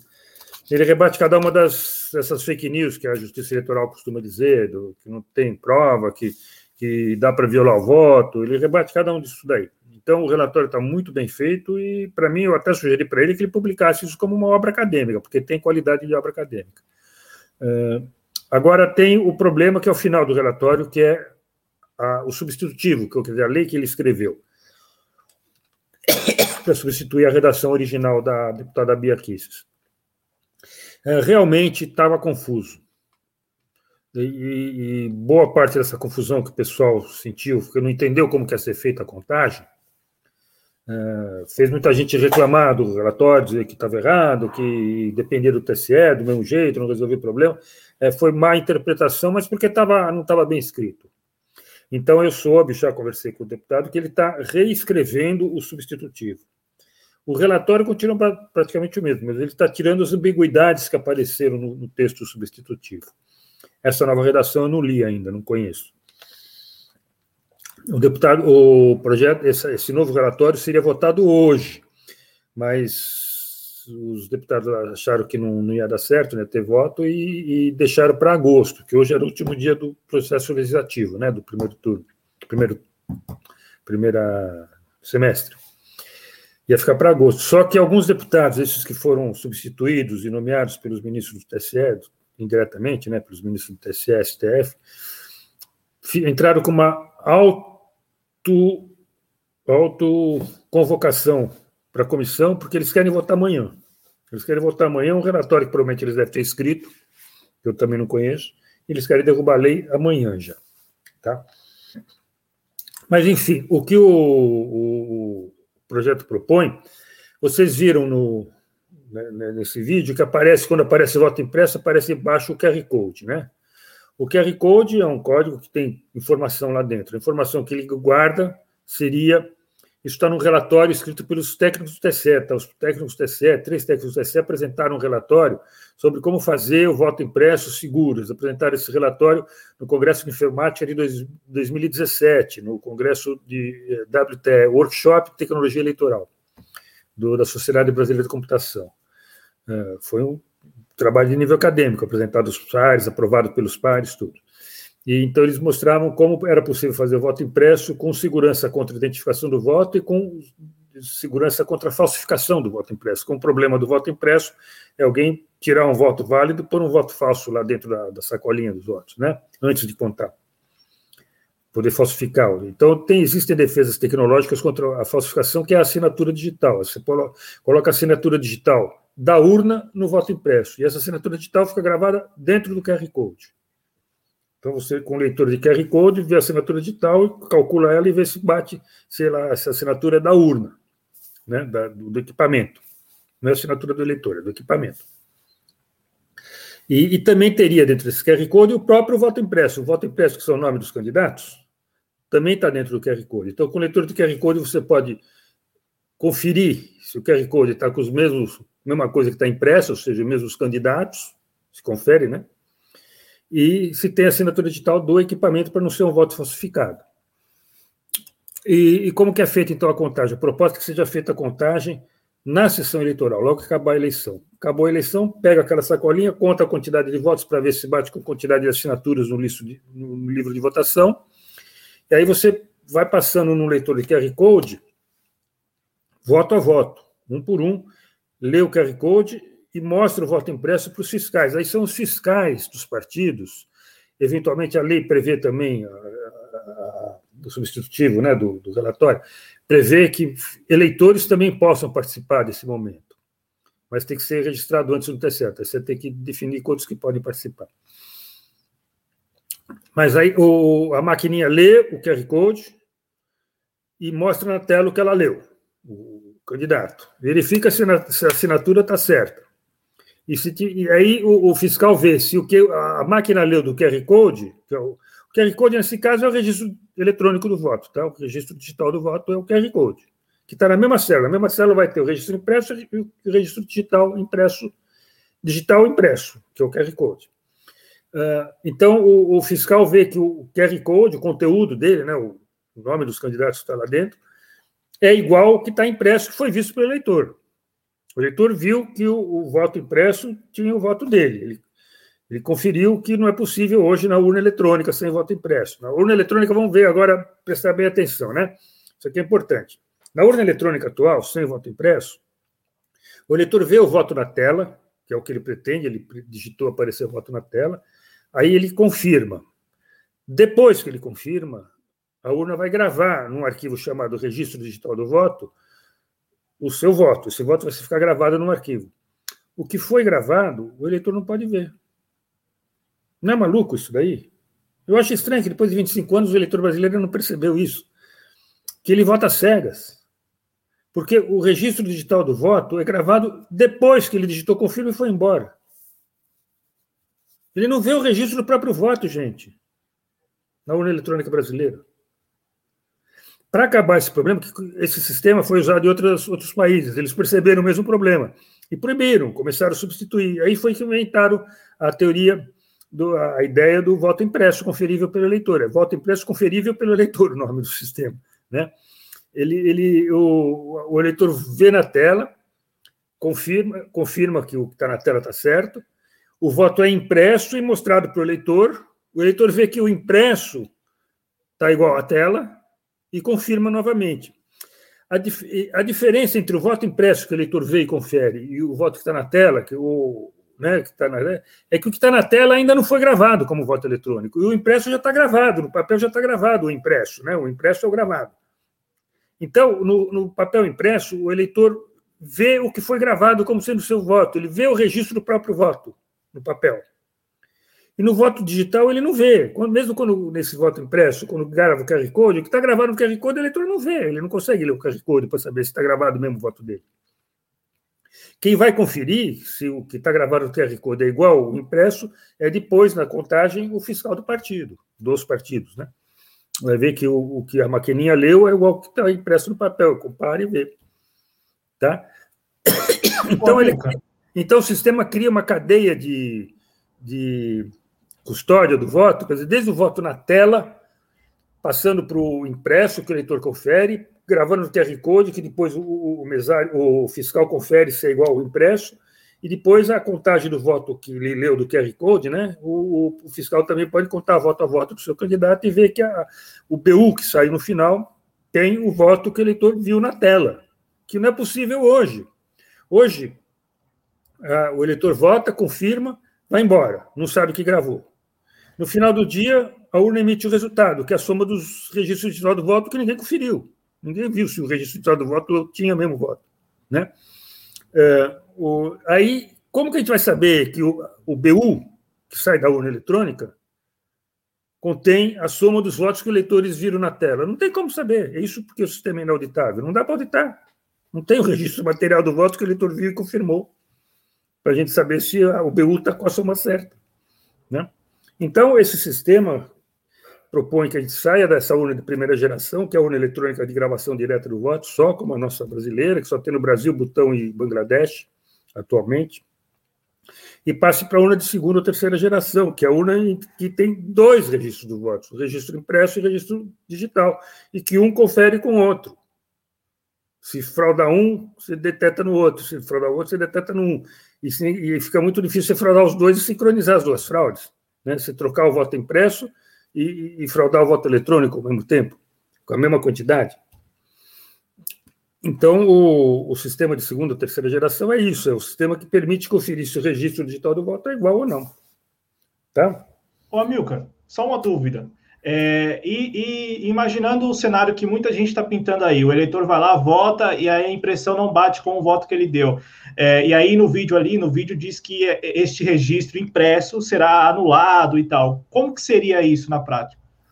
Olha, o teste que eles fizeram em 2017, o proposto pelo TSE, ele imprime embaixo, quando o eleitor confirma, ele imprime, imprime voto, o voto impresso, né, o conteúdo dos candidatos. O eleitor vê e confirma. Depois que ele confirma, ele imprime o QR Code e imprime embaixo, confirmado. Corta o papel e ele cai na sacolinha lá dentro. Tá? Se o eleitor digita, cancelar em vez de confirmar, ele não imprime o QR Code, imprime cancelado, corta o papel e cai lá dentro da sacolinha também. Só que lá dentro vai ter o voto escrito cancelado, quer dizer, aquele voto não conta. entendeu? Essa é a proposta que o TCE propôs em 2017, para fazer, que ele ia, tinha uma lei que estava vigorando em 2017. Ah, uma outra proposta de um técnico no nosso grupo, o, o, o Márcio Teixeira, que foi um dos projetistas do primeiro protótipo de urna eletrônica em, 2000, em 1995, ele disse que, a rigor, ah, quando o eleitor vê o impresso, o voto impresso, o software da urna não pode mais participar do processo de guarda desse voto impresso. Então, que devia ter uma tecla na impressora que corta o voto. Se ele aperta a tecla confirma, corta e cai. Já imprimiu o QR Code, corta e cai. Se ele, se ele é, cancelar, a, a maquininha de corte corta o voto inteiro, picota o voto inteiro, e cai lá tudo picadinho lá dentro. Então não tem um software que vai gravar confirmado ou um software que vai gravar cancelado. Mas isso já é uma sofisticação, tá? Uh, a ideia é essa, que possa cancelar uma vez, se cancelar, o voto não vai contar. Você não vai, na, na hora de fazer auditoria, você não vai contar o voto que o eleitor cancelou. Tem essa, vem com essa inscrição ali no comprovante. Isso, uma, uma coisa que eu acho importante falar, esse sistema de contar todos os votos, na própria sessão eleitoral, o pessoal fica imaginando, ah, isso demorava três dias para o pessoal contar voto antigamente. É que não era contado simultaneamente. Se contar a própria sessão eleitoral, todas as sessões eleitorais não estão contando simultaneamente. Né? Então, o que você precisa, é o tempo que você gasta é contar 300, 400 votos. Na Argentina, eu acompanhei duas eleições, e no Equador, eu acompanhei uma eleição com um sistema que era assim, que é feita a contagem do voto impresso automatizada, porque tava, tinha lá o equivalente ao QR Code, era um chip de radiofrequência, e eles conseguem contar, eu, eu medi no relógio, uma urna com 250 votos, eles contaram em 20 minutos. Né? Uh, com 400 votos, vai contar em meia hora. Isso, todas as sessões eleitorais do Brasil contando em meia hora, em meia hora você sabe o resultado de todas as sessões. Não vai demorar quatro dias. Tá? E quem vai contar? São os mesários na frente dos fiscais. Os fiscais uma coisa importante, viu? Nenhuma eleição eletrônica manual, com comprovante sem comprovante, nenhuma funciona se fiscal não fiscalizar. Tá? Dá para fazer fraude. A fraude do mesário, o mesário por voto na urna, seja voto manual, seja urna eletrônica, como a gente tem, ou seja urna com voto impresso, ou seja urna com scanner, como se usa muito nos Estados Unidos, nenhum funciona contra a fraude do mesário. Nenhum tem defesa se o mesário não tem ninguém olhando, ele vai lá e põe o voto dentro da urna. Tá? A única coisa que impede a fraude do mesário, do mesário pianista, é fiscal. Então os partidos vão ter que ter fiscal. Tá bom? Aí tem que ter fiscal na sessão eleitoral para acompanhar verificar se o QR Code é igual ao voto impresso. Isso é importante. Pode Pronto. ir, Leandro. Tá. É, bom, eu fico, assim, é, abismado que o, boa parte do pessoal que está se colocando contra essa melhoria do sistema de votação nosso é justamente uma parte das pessoas que defendem a ciência, que diz defender que temos que ouvir os especialistas. E eu vejo os três maiores especialistas, pelo menos, tem, deve ter mais, mas assim, o que eu mais vi é você, o Pedro Rezende e o Diego Aranha, que fez acho que três ou quatro testes, né? Participou de três ou quatro testes. Inclusive, tem um vídeo é, no, no canal do Senado no YouTube em que vocês estão os três juntos com. com ah, esqueci o nome do senador, mas os três estão juntos lá. Aquele vídeo é muito instrutivo, só que o, o, pessoal que quer contra-argumentar, é, é, o pessoal que quer uh, lutar contra a implementação dessa melhoria, eles sequer é, disponibilizam um tempo para assistir o que vocês têm para dizer. E eu imagino que isso aí deve ser muito frustrante para quem já está há duas décadas sobre isso aí. Então, assim, mais uma vez, eu fico admirado pelo seu trabalho. Agora, é, eu não sei como é que você está com o tempo. Eu separei dois pontos que eu gostaria é, de tirar uma dúvida sobre a auditoria de 2014.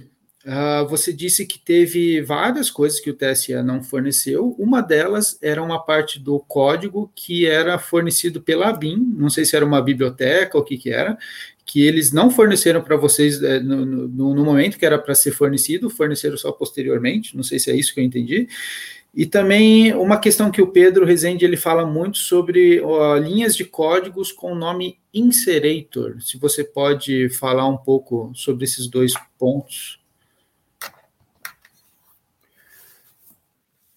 Bom, primeiro, eh, eu, o Pedro e o Diego somos talvez os mais conhecidos aqui no Brasil, técnicos que criticam a transparência eleitoral, o sistema eleitoral, porque fomos todos nós três participamos de auditorias dentro do TSE. Eh, eu conheci o Pedro Rezende em 99, quando fiz aquele primeiro relatório que eu falei no ITA, e foi apresentado no ITA. O Pedro estava lá, depois da minha palestra, ser uma palestra do, do Pedro. E o Pedro estava na plateia assistindo a minha palestra. Aí, quando acabei, ele veio falar comigo. Aí eu comecei a ser criticado pelos, pelos técnicos do TCE que estavam lá, que eram do ITA, e, e, e, o Pedro e um outro professor lá, o Ierum, que é um holandês, se levantaram na plateia e começaram a me defender. Eu fiquei muito agradecido e foi quando eu conheci o Ierum e o Pedro. O Ierum escreveu recentemente, em 2017, um livro chamado Urna Eletrônica, O Mito da Urna Eletrônica.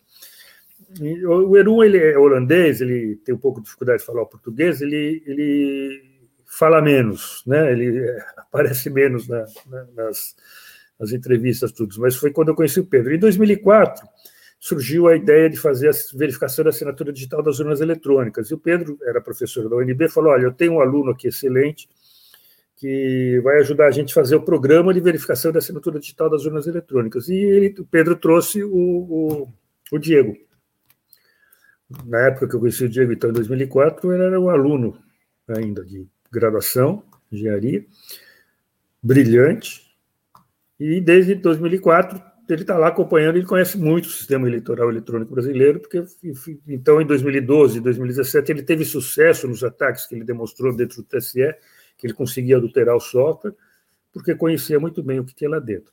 Nós três sabemos muito sobre os, somos mais conhecidos aqui no Brasil, mas não, é só, não somos só nós, não. Existem muitos outros técnicos também capacitados, também foram conhecer o sistema e que se manifestam de acordo com a gente, no Brasil e fora do Brasil. Então, eu queria deixar claro que no meio acadêmico, de tecnologia de informação, o assunto de transparência do voto eletrônico está resolvido.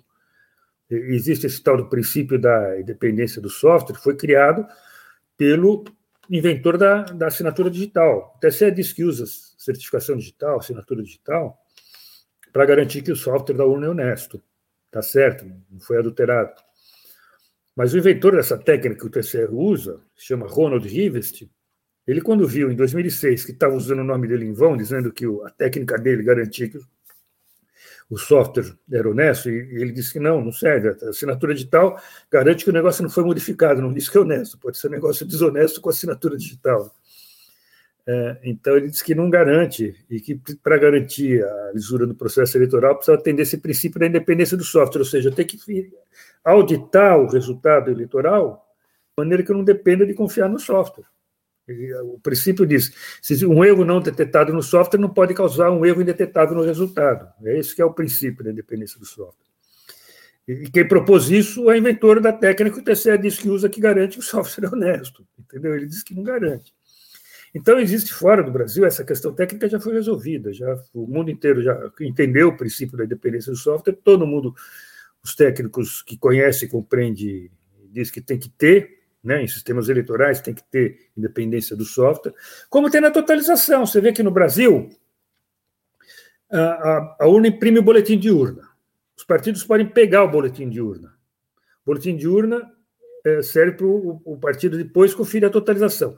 Ele vai ser gravado num pendrive, vai ser transmitido para o cartório, vai ser transmitido para o TRE, vai ser transmitido para o TSE, vai parar na base de dados, no banco de dados, e vai publicar um resultado. Depois que publica o resultado, o TSE publica todos os boletins de urnas eletrônicos, já digitalizados, que está lá na base de dados deles. E eu com aquele meu papelzinho, não importa que software que fez a transmissão, não importa que software que fez a totalização, se era da Oracle ou não, de que base de dados que era, eu vou lá com aquele meu papelzinho e olho se o que está gravado na base de dados é igual ao que está no meu papelzinho. Ou seja, eu tenho o papel cujo registro que está lá independe do software que se usa na totalização. Ele, o software de totalização não consegue mudar o papel que está na minha mão. Né? Então, esse é um sistema independente do software, a totalização. O problema é que a urna eletrônica não tem isso, porque o, dado que entra na, na, urna eletrônica é o voto, e, ela, e, o, e o TCE não registra o voto. Então, não tem pegar o voto para somar os votos e ver se bate com o BU. Isso não tem como fazer.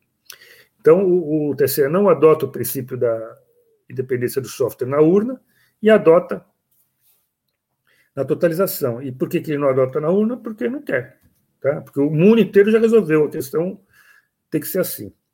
Você me perguntou do, de 2014, da questão do, do software apresentado ou não. Quando o, nós pedimos todo o código-fonte para a gente analisar das urnas eletrônicas, gente, eles trouxeram um, um CD-ROM que tinha sido lacrado na cerimônia de assinaturas digitais. 20 dias antes da eleição. Tinha assinatura do presidente do TSE, do Procurador-Geral da República, tem assinatura de todos eles, inclusive a minha que estava lá no dia, assinei também o CD-ROM. Eles trouxeram esse CD-ROM que devia estar lá todo o código-fonte de todo o sistema, que eles foi guardado na sala-cofre deles. Nós fomos olhar o conteúdo desse CD-ROM, faltavam três blocos de software que tinha na urna e não estava lá no CD-ROM.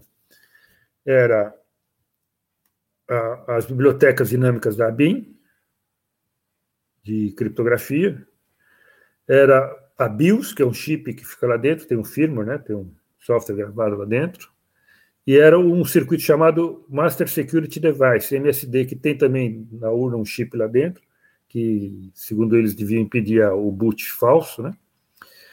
Que também tem um software lá dentro. A gente descobriu que faltavam esses três blocos. Solicitamos para eles esses três blocos, eles trouxeram da BIM, chamaram o pessoal da BIM, o pessoal da BIM veio trazer o software para a gente ver, mas não estava no CD, estava de posse da BIM, não estava de posse do Contecel, o TCE não tinha esse código na mão. A BIOS, eles falaram que não tinham, e o, e o, MS, e o, e o MSD, eles também falaram que não tinha, que estava na mão do, do fabricante da urna, que era a Diebold e disse que não ia apresentar para a gente porque não dava tempo, a gente só tinha 10 dias para fazer a auditoria e a Dibor tinha pedido 15 dias para apresentar o código para a gente. Então eles não tinham, tem, quer dizer, tem software na urna que o TSE não tem posse e nem examinou. Entendeu? E o DABIN que eles trouxeram para a gente ver tá, a gente falou, tá bom, tá aí o código, a gente pode olhar ele e ver se está tudo em ordem. Agora eu quero ver se esse código que você está me mostrando é o que está gravado na urna. Porque você está trazendo um, não sei, se você está trazendo o que foi usado mesmo ou é outro. Eles não deixaram, não, deixaram, não permitiram que a gente verificasse o que estava gravado na urna é o que eles mostravam para a gente. Entendeu? Então é assim que funciona a tal da auditoria, que eles chamam de auditoria, entre aspas. É auditoria nem aqui nem na China. Falei um palavrão. E o, e o? Ah, o Inserator. O Inserator foi detectado pela advogada que trabalhou muito tempo contigo, a Maria, Aparecida Cortis, lá em Londrina, numa época que eu estava afastado, eu não acompanhei esse caso do Inserator. Foi também um outro aluno do professor Pedro Rezende, programador também de boa qualidade, é, e que foi com a, a Cida até lá Londrina e descobriram que no software que iam ser carregar, que na, no, no, computador que gravava o pendrive, que ia carregar o software na urna, você grava no computador do cartório, você grava o software e passa, põe, põe esse, esse flashcard na urna para passar o software para a urna. Né? O software não nasce na urna, tem que ser posto por alguém lá dentro que tinha um programa chamado Inserator, que permitia, analisando o código, depois rapidamente o que significava Inserator, a gente descobriu que ele permitia que você colocasse uma assinatura digital a mais no sistema eletrônico da urna. Toda urna tem uma assinatura digital própria dela, que é, é usada para assinar o boletim de urna que é transmitido, para o TSE saber que o boletim que eles receberam veio da urna que é permitida e não de uma outra máquina qualquer, alguém falsificou um BU, né? Então, eles fazem isso através da verificação dessa assinatura. E esse Inserator era um programinha que permitia você colocar um código uh, a mais na urna, uma chave, né, de criptografia a mais na urna, e que ia, ia assinar o documento e ia, ia, ia autorizar. Ia, ia, a urna com programa falso, com BU falso, assinava e funcionaria. O TSE negou que esse código era usado, ele disse que era só o teste que eles fizeram, esqueceram lá, esqueceram de, de apagar do sistema, mas estava lá. né? Então, eu não, não, sei mais detalhes, porque nesse, nesse ano, eu, em especial, eu estava afastado por outros motivos. Aí. Ô, ô Amilcar, para a gente ir caminhando aqui, né, a, a, o programa e tal, até para a gente já ir encerrando, é... Ah, antes, Leandro, quer, quer mostrar o fluxograma para o professor comentar, e aí no final eu faço uma pergunta que eu, te, que eu fiz da, da última vez que a gente discutiu esse assunto aqui, a respeito do, do que o TSE apresenta como mecanismos hoje, hoje, né, que são mecanismos aí que seriam, poderiam ser usados em uma eventual auditoria. Mas antes, quer, quer comentar o fluxograma, Leandro?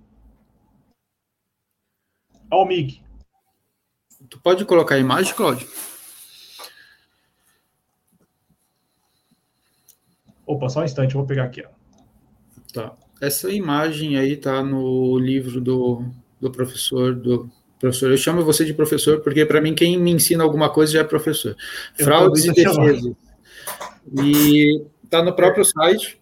Isso. E eu também já passei aí no, no chat o link pro pro site do Amilcar. É, então esse fluxograma uh, até se o, se o Amilcar quiser esclarecer um pouco, mas eu acho que a questão maior é justamente a materialização da vontade do cidadão, a materialização do voto. Porque hoje eu vou fazer uma analogia assim bem bem simplória, tá? Mas eu imagino um eleitor indo numa sala escura, tem o pessoal responsável pela pelo cômputo do voto do eleitor nessa sala escura, nessa sala escura, o eleitor entra nessa sala, fala o voto dele e sai. No final do dia, é, esse pessoal que estava ali fazendo apuração, eles dão um total. Então, simplesmente para mim é o que a gente tem hoje. A gente tem uma caixa preta, não tem certeza da materialização da vontade do eleitor, do cidadão, então a gente tem uma, uma brecha aí, que é justamente onde a impressão tentaria a, é, tentaria vencer essa, essa falha que é justamente a abstração da vontade da pessoa, onde poderia entrar alguma fraude ou falha. E então, Amilcar, se você quiser explicar só um pouquinho esse fluxograma rapidamente. Tá, eu vou explicar, como eu estou sem o mouse para mostrar para os leitores, eu vou comentar, vocês prestam bem atenção. O, o, o, a imagem tem duas, dois fluxogramas, o de cima escrito urna E real e o de baixo urna E virtual. Urna E virtual é a nossa urna eletrônica atual, tá? e a real seria com voto impresso. Vamos lá. Vamos olhar primeiro, então, o fluxograma de baixo, da urna virtual. Ele tem dentro dele esse quadrado cinza, que tem três etapas aí dentro. Essa é a própria urna eletrônica, tá? É, são as etapas que ocorrem dentro da urna eletrônica.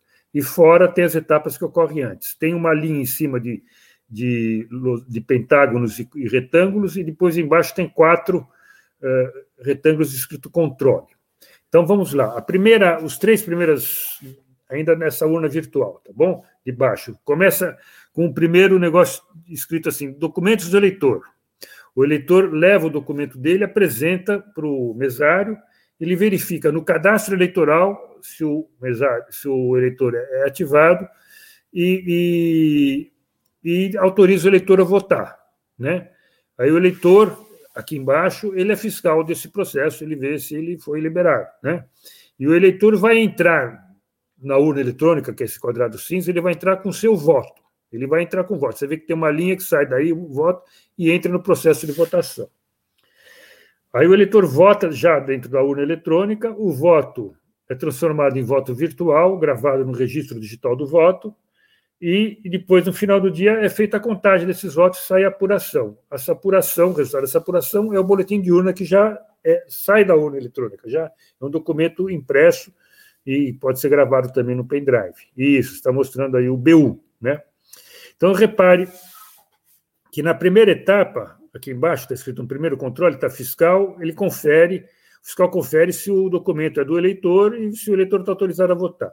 Na segunda etapa é o eleitor, que é, o, é o, é o quem vai fazer o controle. Ele devia verificar que se o voto dele foi registrado corretamente. Mas aqui, nesse momento, repara que a linhazinha que sai aqui do canto de cima está interrompida ele não pode ver o voto virtual, o eleitor.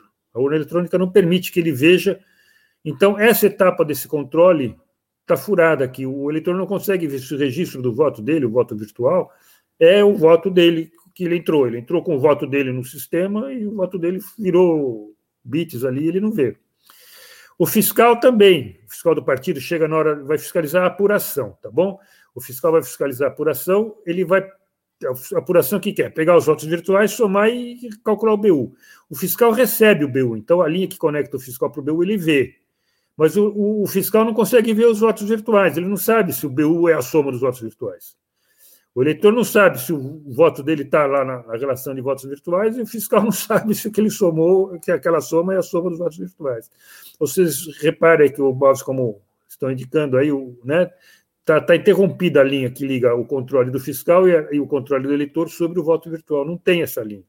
Depois que o BU é impresso, então, é, o, o, os fiscais dos partidos vão poder receber uma cópia desse BU e verificar, somando os BUs, eles podem conferir o quadro de cima, que é a totalização, e verifica se a soma dos BUs é igual à totalização, o resultado, o resultado final. Então, o fiscal pode, a linha que liga o controle do fiscal, com o BU e com o resultado, todos os BUs e com o resultado. Ele pode conferir isso aqui. O, o, o, fiscal pode controlar essa parte. Então, vocês veem que essa urna virtual não permite esse controle aqui. Tem dois pontos interrompidos aqui no controle, na auditoria, que parece o voto fica às cegas aí, o voto virtual. Então, vamos ver o que é a urna eletrônica com o voto impresso, agora que eu chamei de urna real aqui em cima começo é igual, o eleitor se apresenta, o documento, o fiscal lá, o mesário, verifica que o documento dele é ele, que ele é ele mesmo, e, e, fala, tá bom, vai lá votar. Aí o eleitor vai lá, entra com o voto dele no sistema de votação, que é a urna eletrônica agora com voto impresso, e imprime o voto. Aí ele confere que o voto impresso contém o voto dele. Entendeu? Esse voto é guardado numa urna comum, então essa linha que você está mostrando agora é, conecta o controle do eleitor à relação dos votos reais, né? que é o voto materializado, o voto real, que ele viu e conferiu. Aí, na etapa seguinte, o fiscal vai pegar esses votos reais, os votos impressos, vai somar e fazer a auditoria por fora da a máquina, a urna eletrônica faz a apuração eletrônica e o fiscal faz a apuração contando os votos impressos para ver se é igual ao BU. Ele confere se o BU é realmente a soma dos votos impressos. Então, na urna eletrônica com o voto impresso, o fiscal pode fiscalizar a apuração, o eleitor pode verificar o registro da votação.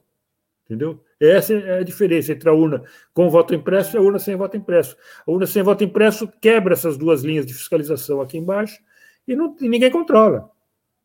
Então é isso que, por causa disso, que o resto do mundo rejeitou esse sistema e já abandonou urnas eletrônicas virtuais, né? Urnas eletrônicas, eles chamam de DRE, Direct Recording Electronic Voting Machines, a gravação direta eletrônica do voto, esse voto virtual aí que ninguém confere o que tem lá dentro.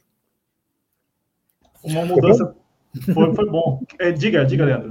Não, não, muito bom, sensacional. É, é, eu acho que a discussão. Eu gostei é de quem estava controlando o mouse aí, que controlou direitinho, viu? Oh, oh. ainda, bem, ainda, bem, ainda bem que deu certo.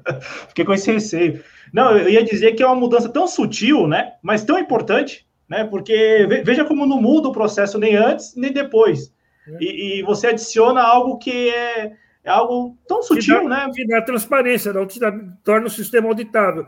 Por isso que a urna eletrônica é inauditável. Não adianta o TCE falar, não, é auditável sim, dá para auditar. Ele fala muito, o TCE, o ministro Barroso vive repetindo isso, que o, que pode imprimir o voto, que o voto é, os, os votos são impressos, entregues para os fiscais, eles podem verificar lá a totalização.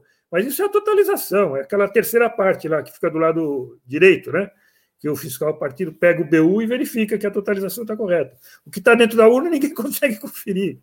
E eles mentem descaradamente, eles que podem conferir, sim, é auditável. Não é, dentro da urna que eu não é auditável. Tá? Eu, é mais uma fake news. Você já falou vários, né, Leandro? Tem mais essa. Quando eles dizem que dá para auditar, sim, os votos da urna eletrônica. Não dá. Dá para auditar a totalização. A urna não dá.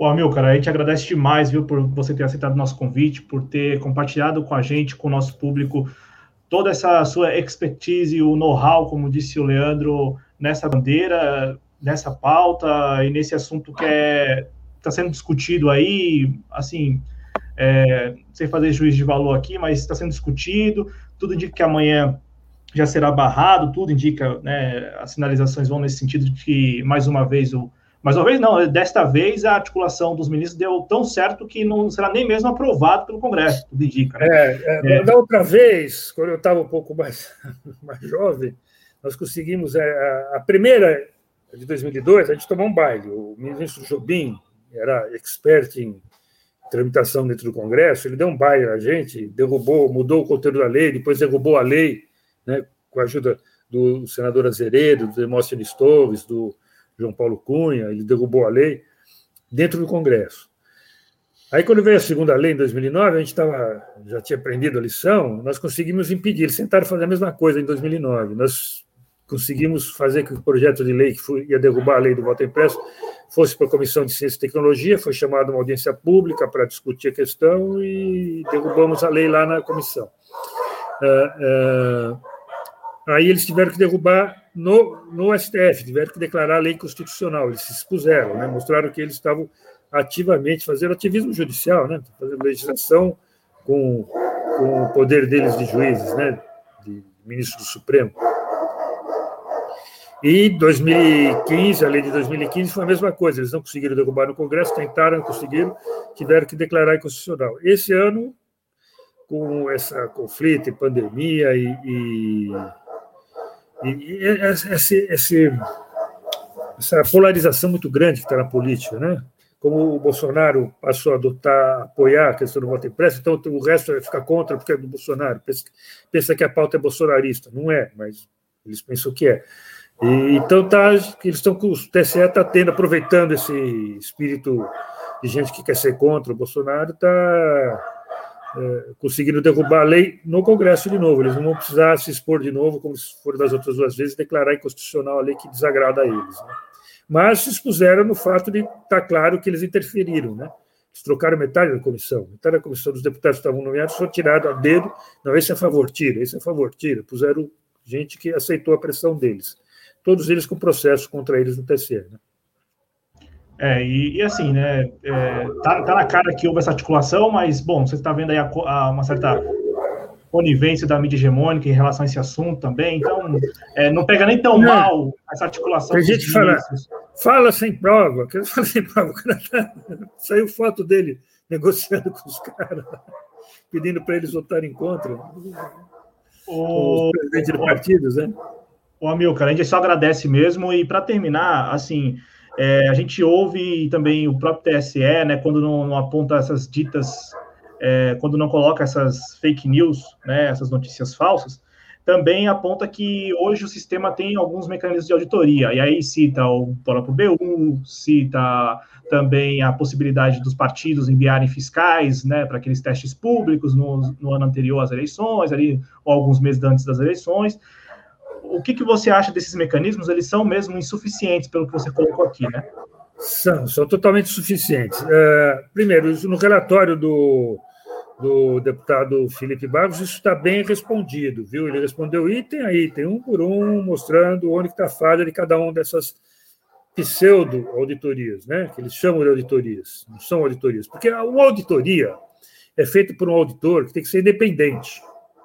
Ele vai ver se o sistema funcionou. Né? Não existe auditoria em que quem manda no auditor é o auditado, que é o que a gente denunciou no, no, na auditoria do PSDB, falou, a gente não pode fazer auditoria porque o auditado não permitia, ele que decidiu o que a gente podia fazer e o que não podia. Eu queria fazer isso, eu falei, não, isso você não pode. Quero olhar o que está aqui gravado. Não, aqui você não pode, tem que olhar lá, para o outro lado, para esse lado você não pode. Né? É, então, não existe auditoria comandada pelo auditado. A, a, a auditoria da votação paralela, que é essa simulação de votação que ocorre no TRE, é totalmente regulada pelo TSE. E regulada de forma errada, porque ela tem um furo grosseiro conceitual nela que permite violar ela tranquilamente. As outras, a verificação de assinatura digital.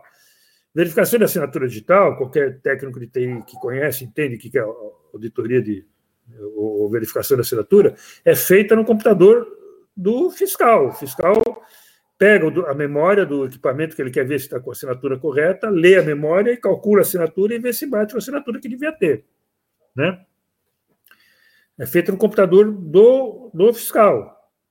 E o terceiro permite isso. Eles chamam de verificação da assinatura digital, você põe a urna lá, liga ela, põe um, um, um flashcard especial de verificação de assinatura, põe lá atrás, quer dizer, avisa a urna que agora é para funcionar direito, não pode roubar, né?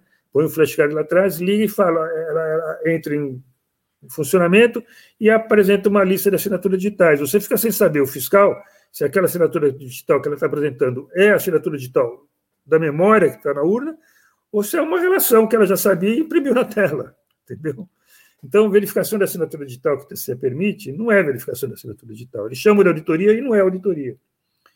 A votação paralela, por exemplo, a votação paralela, o nome que é dado na, na resolução do TCE é votação em modo uh, similar, uh, em, em, condições normais de uso, uh, teste em condições normais de uso.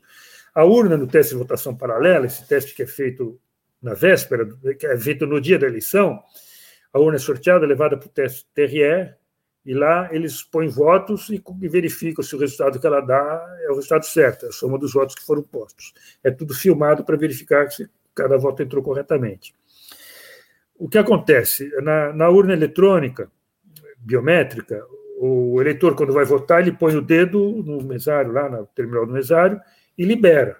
E no arquivo de log vai escrever tal hora, tal minuto, eleitor identificado. Ele vota. E depois ele vota, aparece tal hora, tal minuto, voto computado. Então o software sabe que o eleitor foi identificado com a biometria e sabe a hora que o voto foi computado e salvou, gravou no registro digital do voto. Quando essa urna é levada pra, no teste de votação paralela, não pode levar o eleitor para pôr o dedo lá. Então, o que acontece? O todo mesário tem uma senha que permite ele digitar essa senha e liberar a urna para receber um voto. Isso é necessário, tem que ser assim, porque é, às vezes a biometria falha, às vezes dá o tal do falso negativo. O eleitor é válido, o eleitor verdadeiro, ele põe o dedo e a máquina não reconhece a impressão digital dele. Você não pode proibir um eleitor de votar porque o, a máquina não reconheceu a impressão digital dele. Então o mesário tem uma senha que ele digita e libera, o eleitor vai lá e vota, mesmo com a impressão que não reconheceu. E quando vai, leva essa urna para o TRE para fazer o tal do teste de votação paralela, não tem o eleitor para pôr o dedo, o mesário põe o dedo dele, não reconhece, aí ele digita a senha, libera e vota. Quando ele libera com a senha, aparece tal hora, tal minuto, voto liberado pelo mesário. Aí ele põe o voto lá, todo mundo filma, todo mundo fica olhando, que bonitinho, pôs o form, está certinho, confirma, e aparece no log, tal hora, tal minuto, voto confirmado. Ou seja, o software da urna sabe que aquele voto foi colocado por uma liberação do mesário e não por uma liberação da impressão do eleitor na sessão eleitoral. Ou seja, um software fraudulento sabe que está sob teste. Ele simplesmente pode falar: o voto foi confirmado pelo mesário, foi, foi, foi liberado pelo mesário, é, esse eu não fraudo, deixa ele passar sem mudar o software. O que vai acontecer com, esse, com essa urna fraudada? Ele vai passar no teste sem. Todo mundo vai ver, vai conferir, vai filmar, vai ver o filme, vai ver tudo certinho. Só que vai levar para a sessão eleitoral lá ele vai dizer a voto. Entendeu? Então o teste não serve para nada. É só uma palhaçada que o TSE faz, um showzinho que faz, e tem muita gente que diz que é bonito. Mas é, é só analisar com olhos de um auditor que você vê que aquilo lá não é, não é auditoria. Tá? Então, eu, todos os outros testes, esse teste de penetração, de segurança, né, que é feito um ano antes da eleição.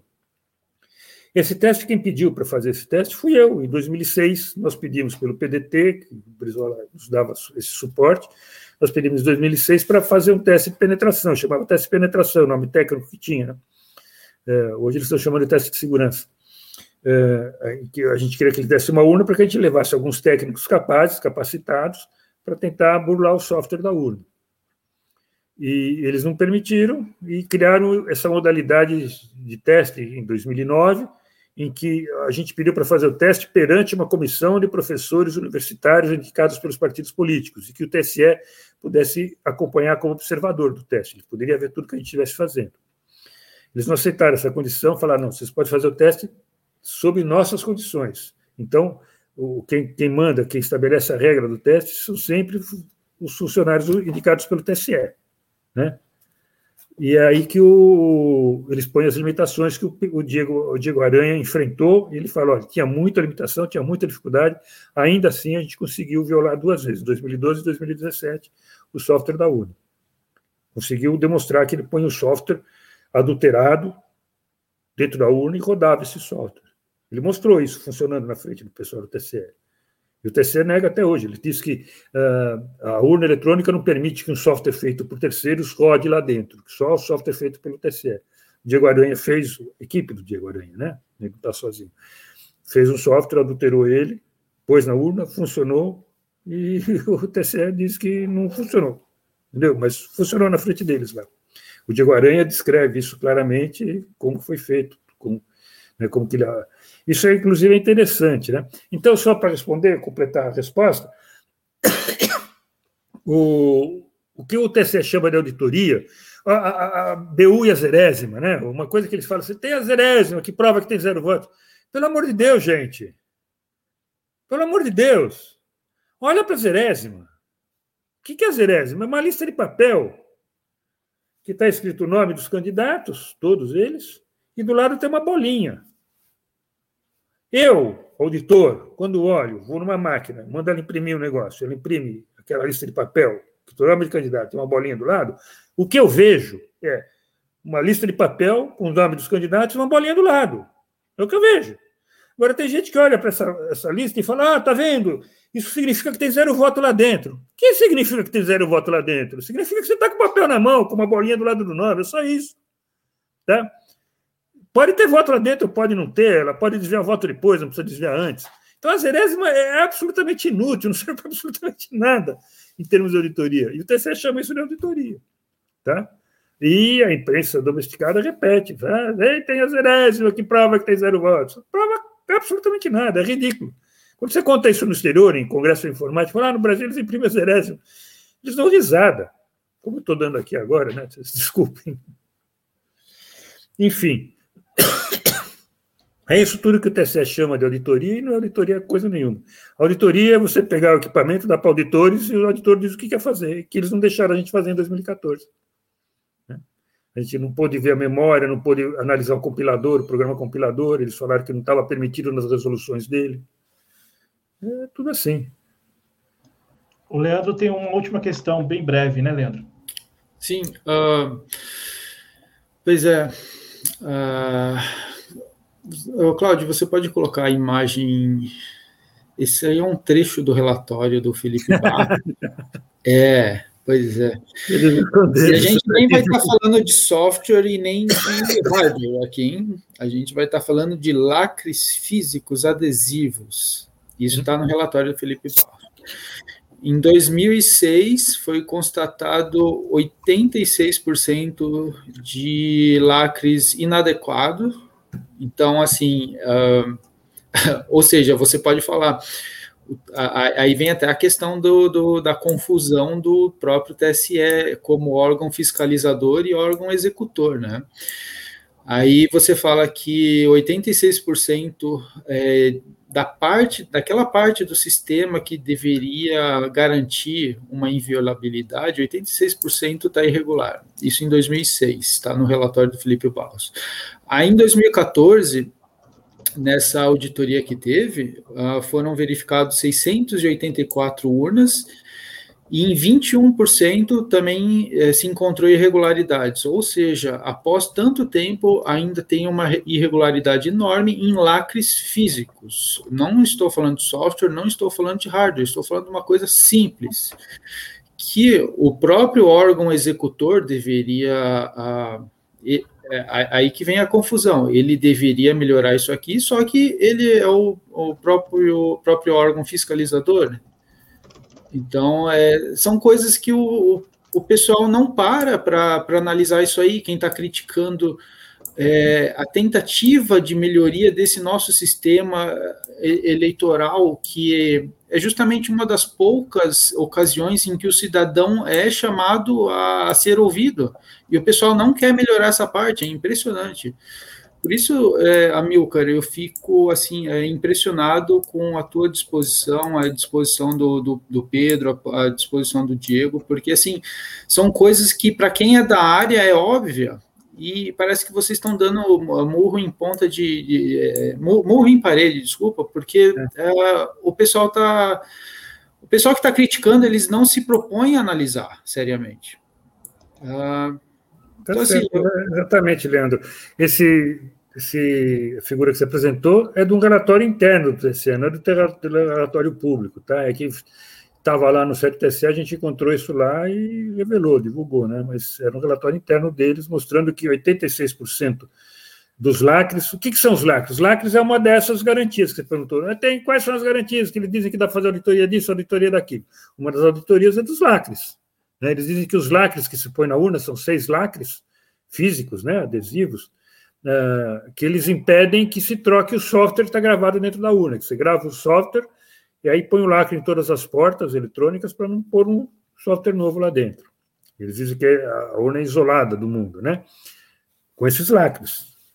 Só que eles, em 2006 já tinha oito eleições até aí, né, de urna eletrônica, eles não tinham conseguido fazer os lacres funcionarem. 86% não tinha. A, a, o adesivo não configurava o suficiente. Em 2014, quando a gente fez a auditoria, foi a mesma coisa. A gente percebeu lá que a gente pegava com o dedo assim, batia com o dedo de leve na, por trás do lacre, soltando, soltando, soltando, ele soltava. Aí você fazia, punha o que você quisesse lá na porta, e em seguida era só pôr o lacre de volta que ele tapava. Né? Então, era uma das garantias que o TCE afirma, que a garantia afirma sempre, está lá. Você vai no site do TCE hoje, você vê que os lacres é uma das garantias do sistema contra a adulteração do software. Só que eles escondem esses, esses, esses fatos aqui, né?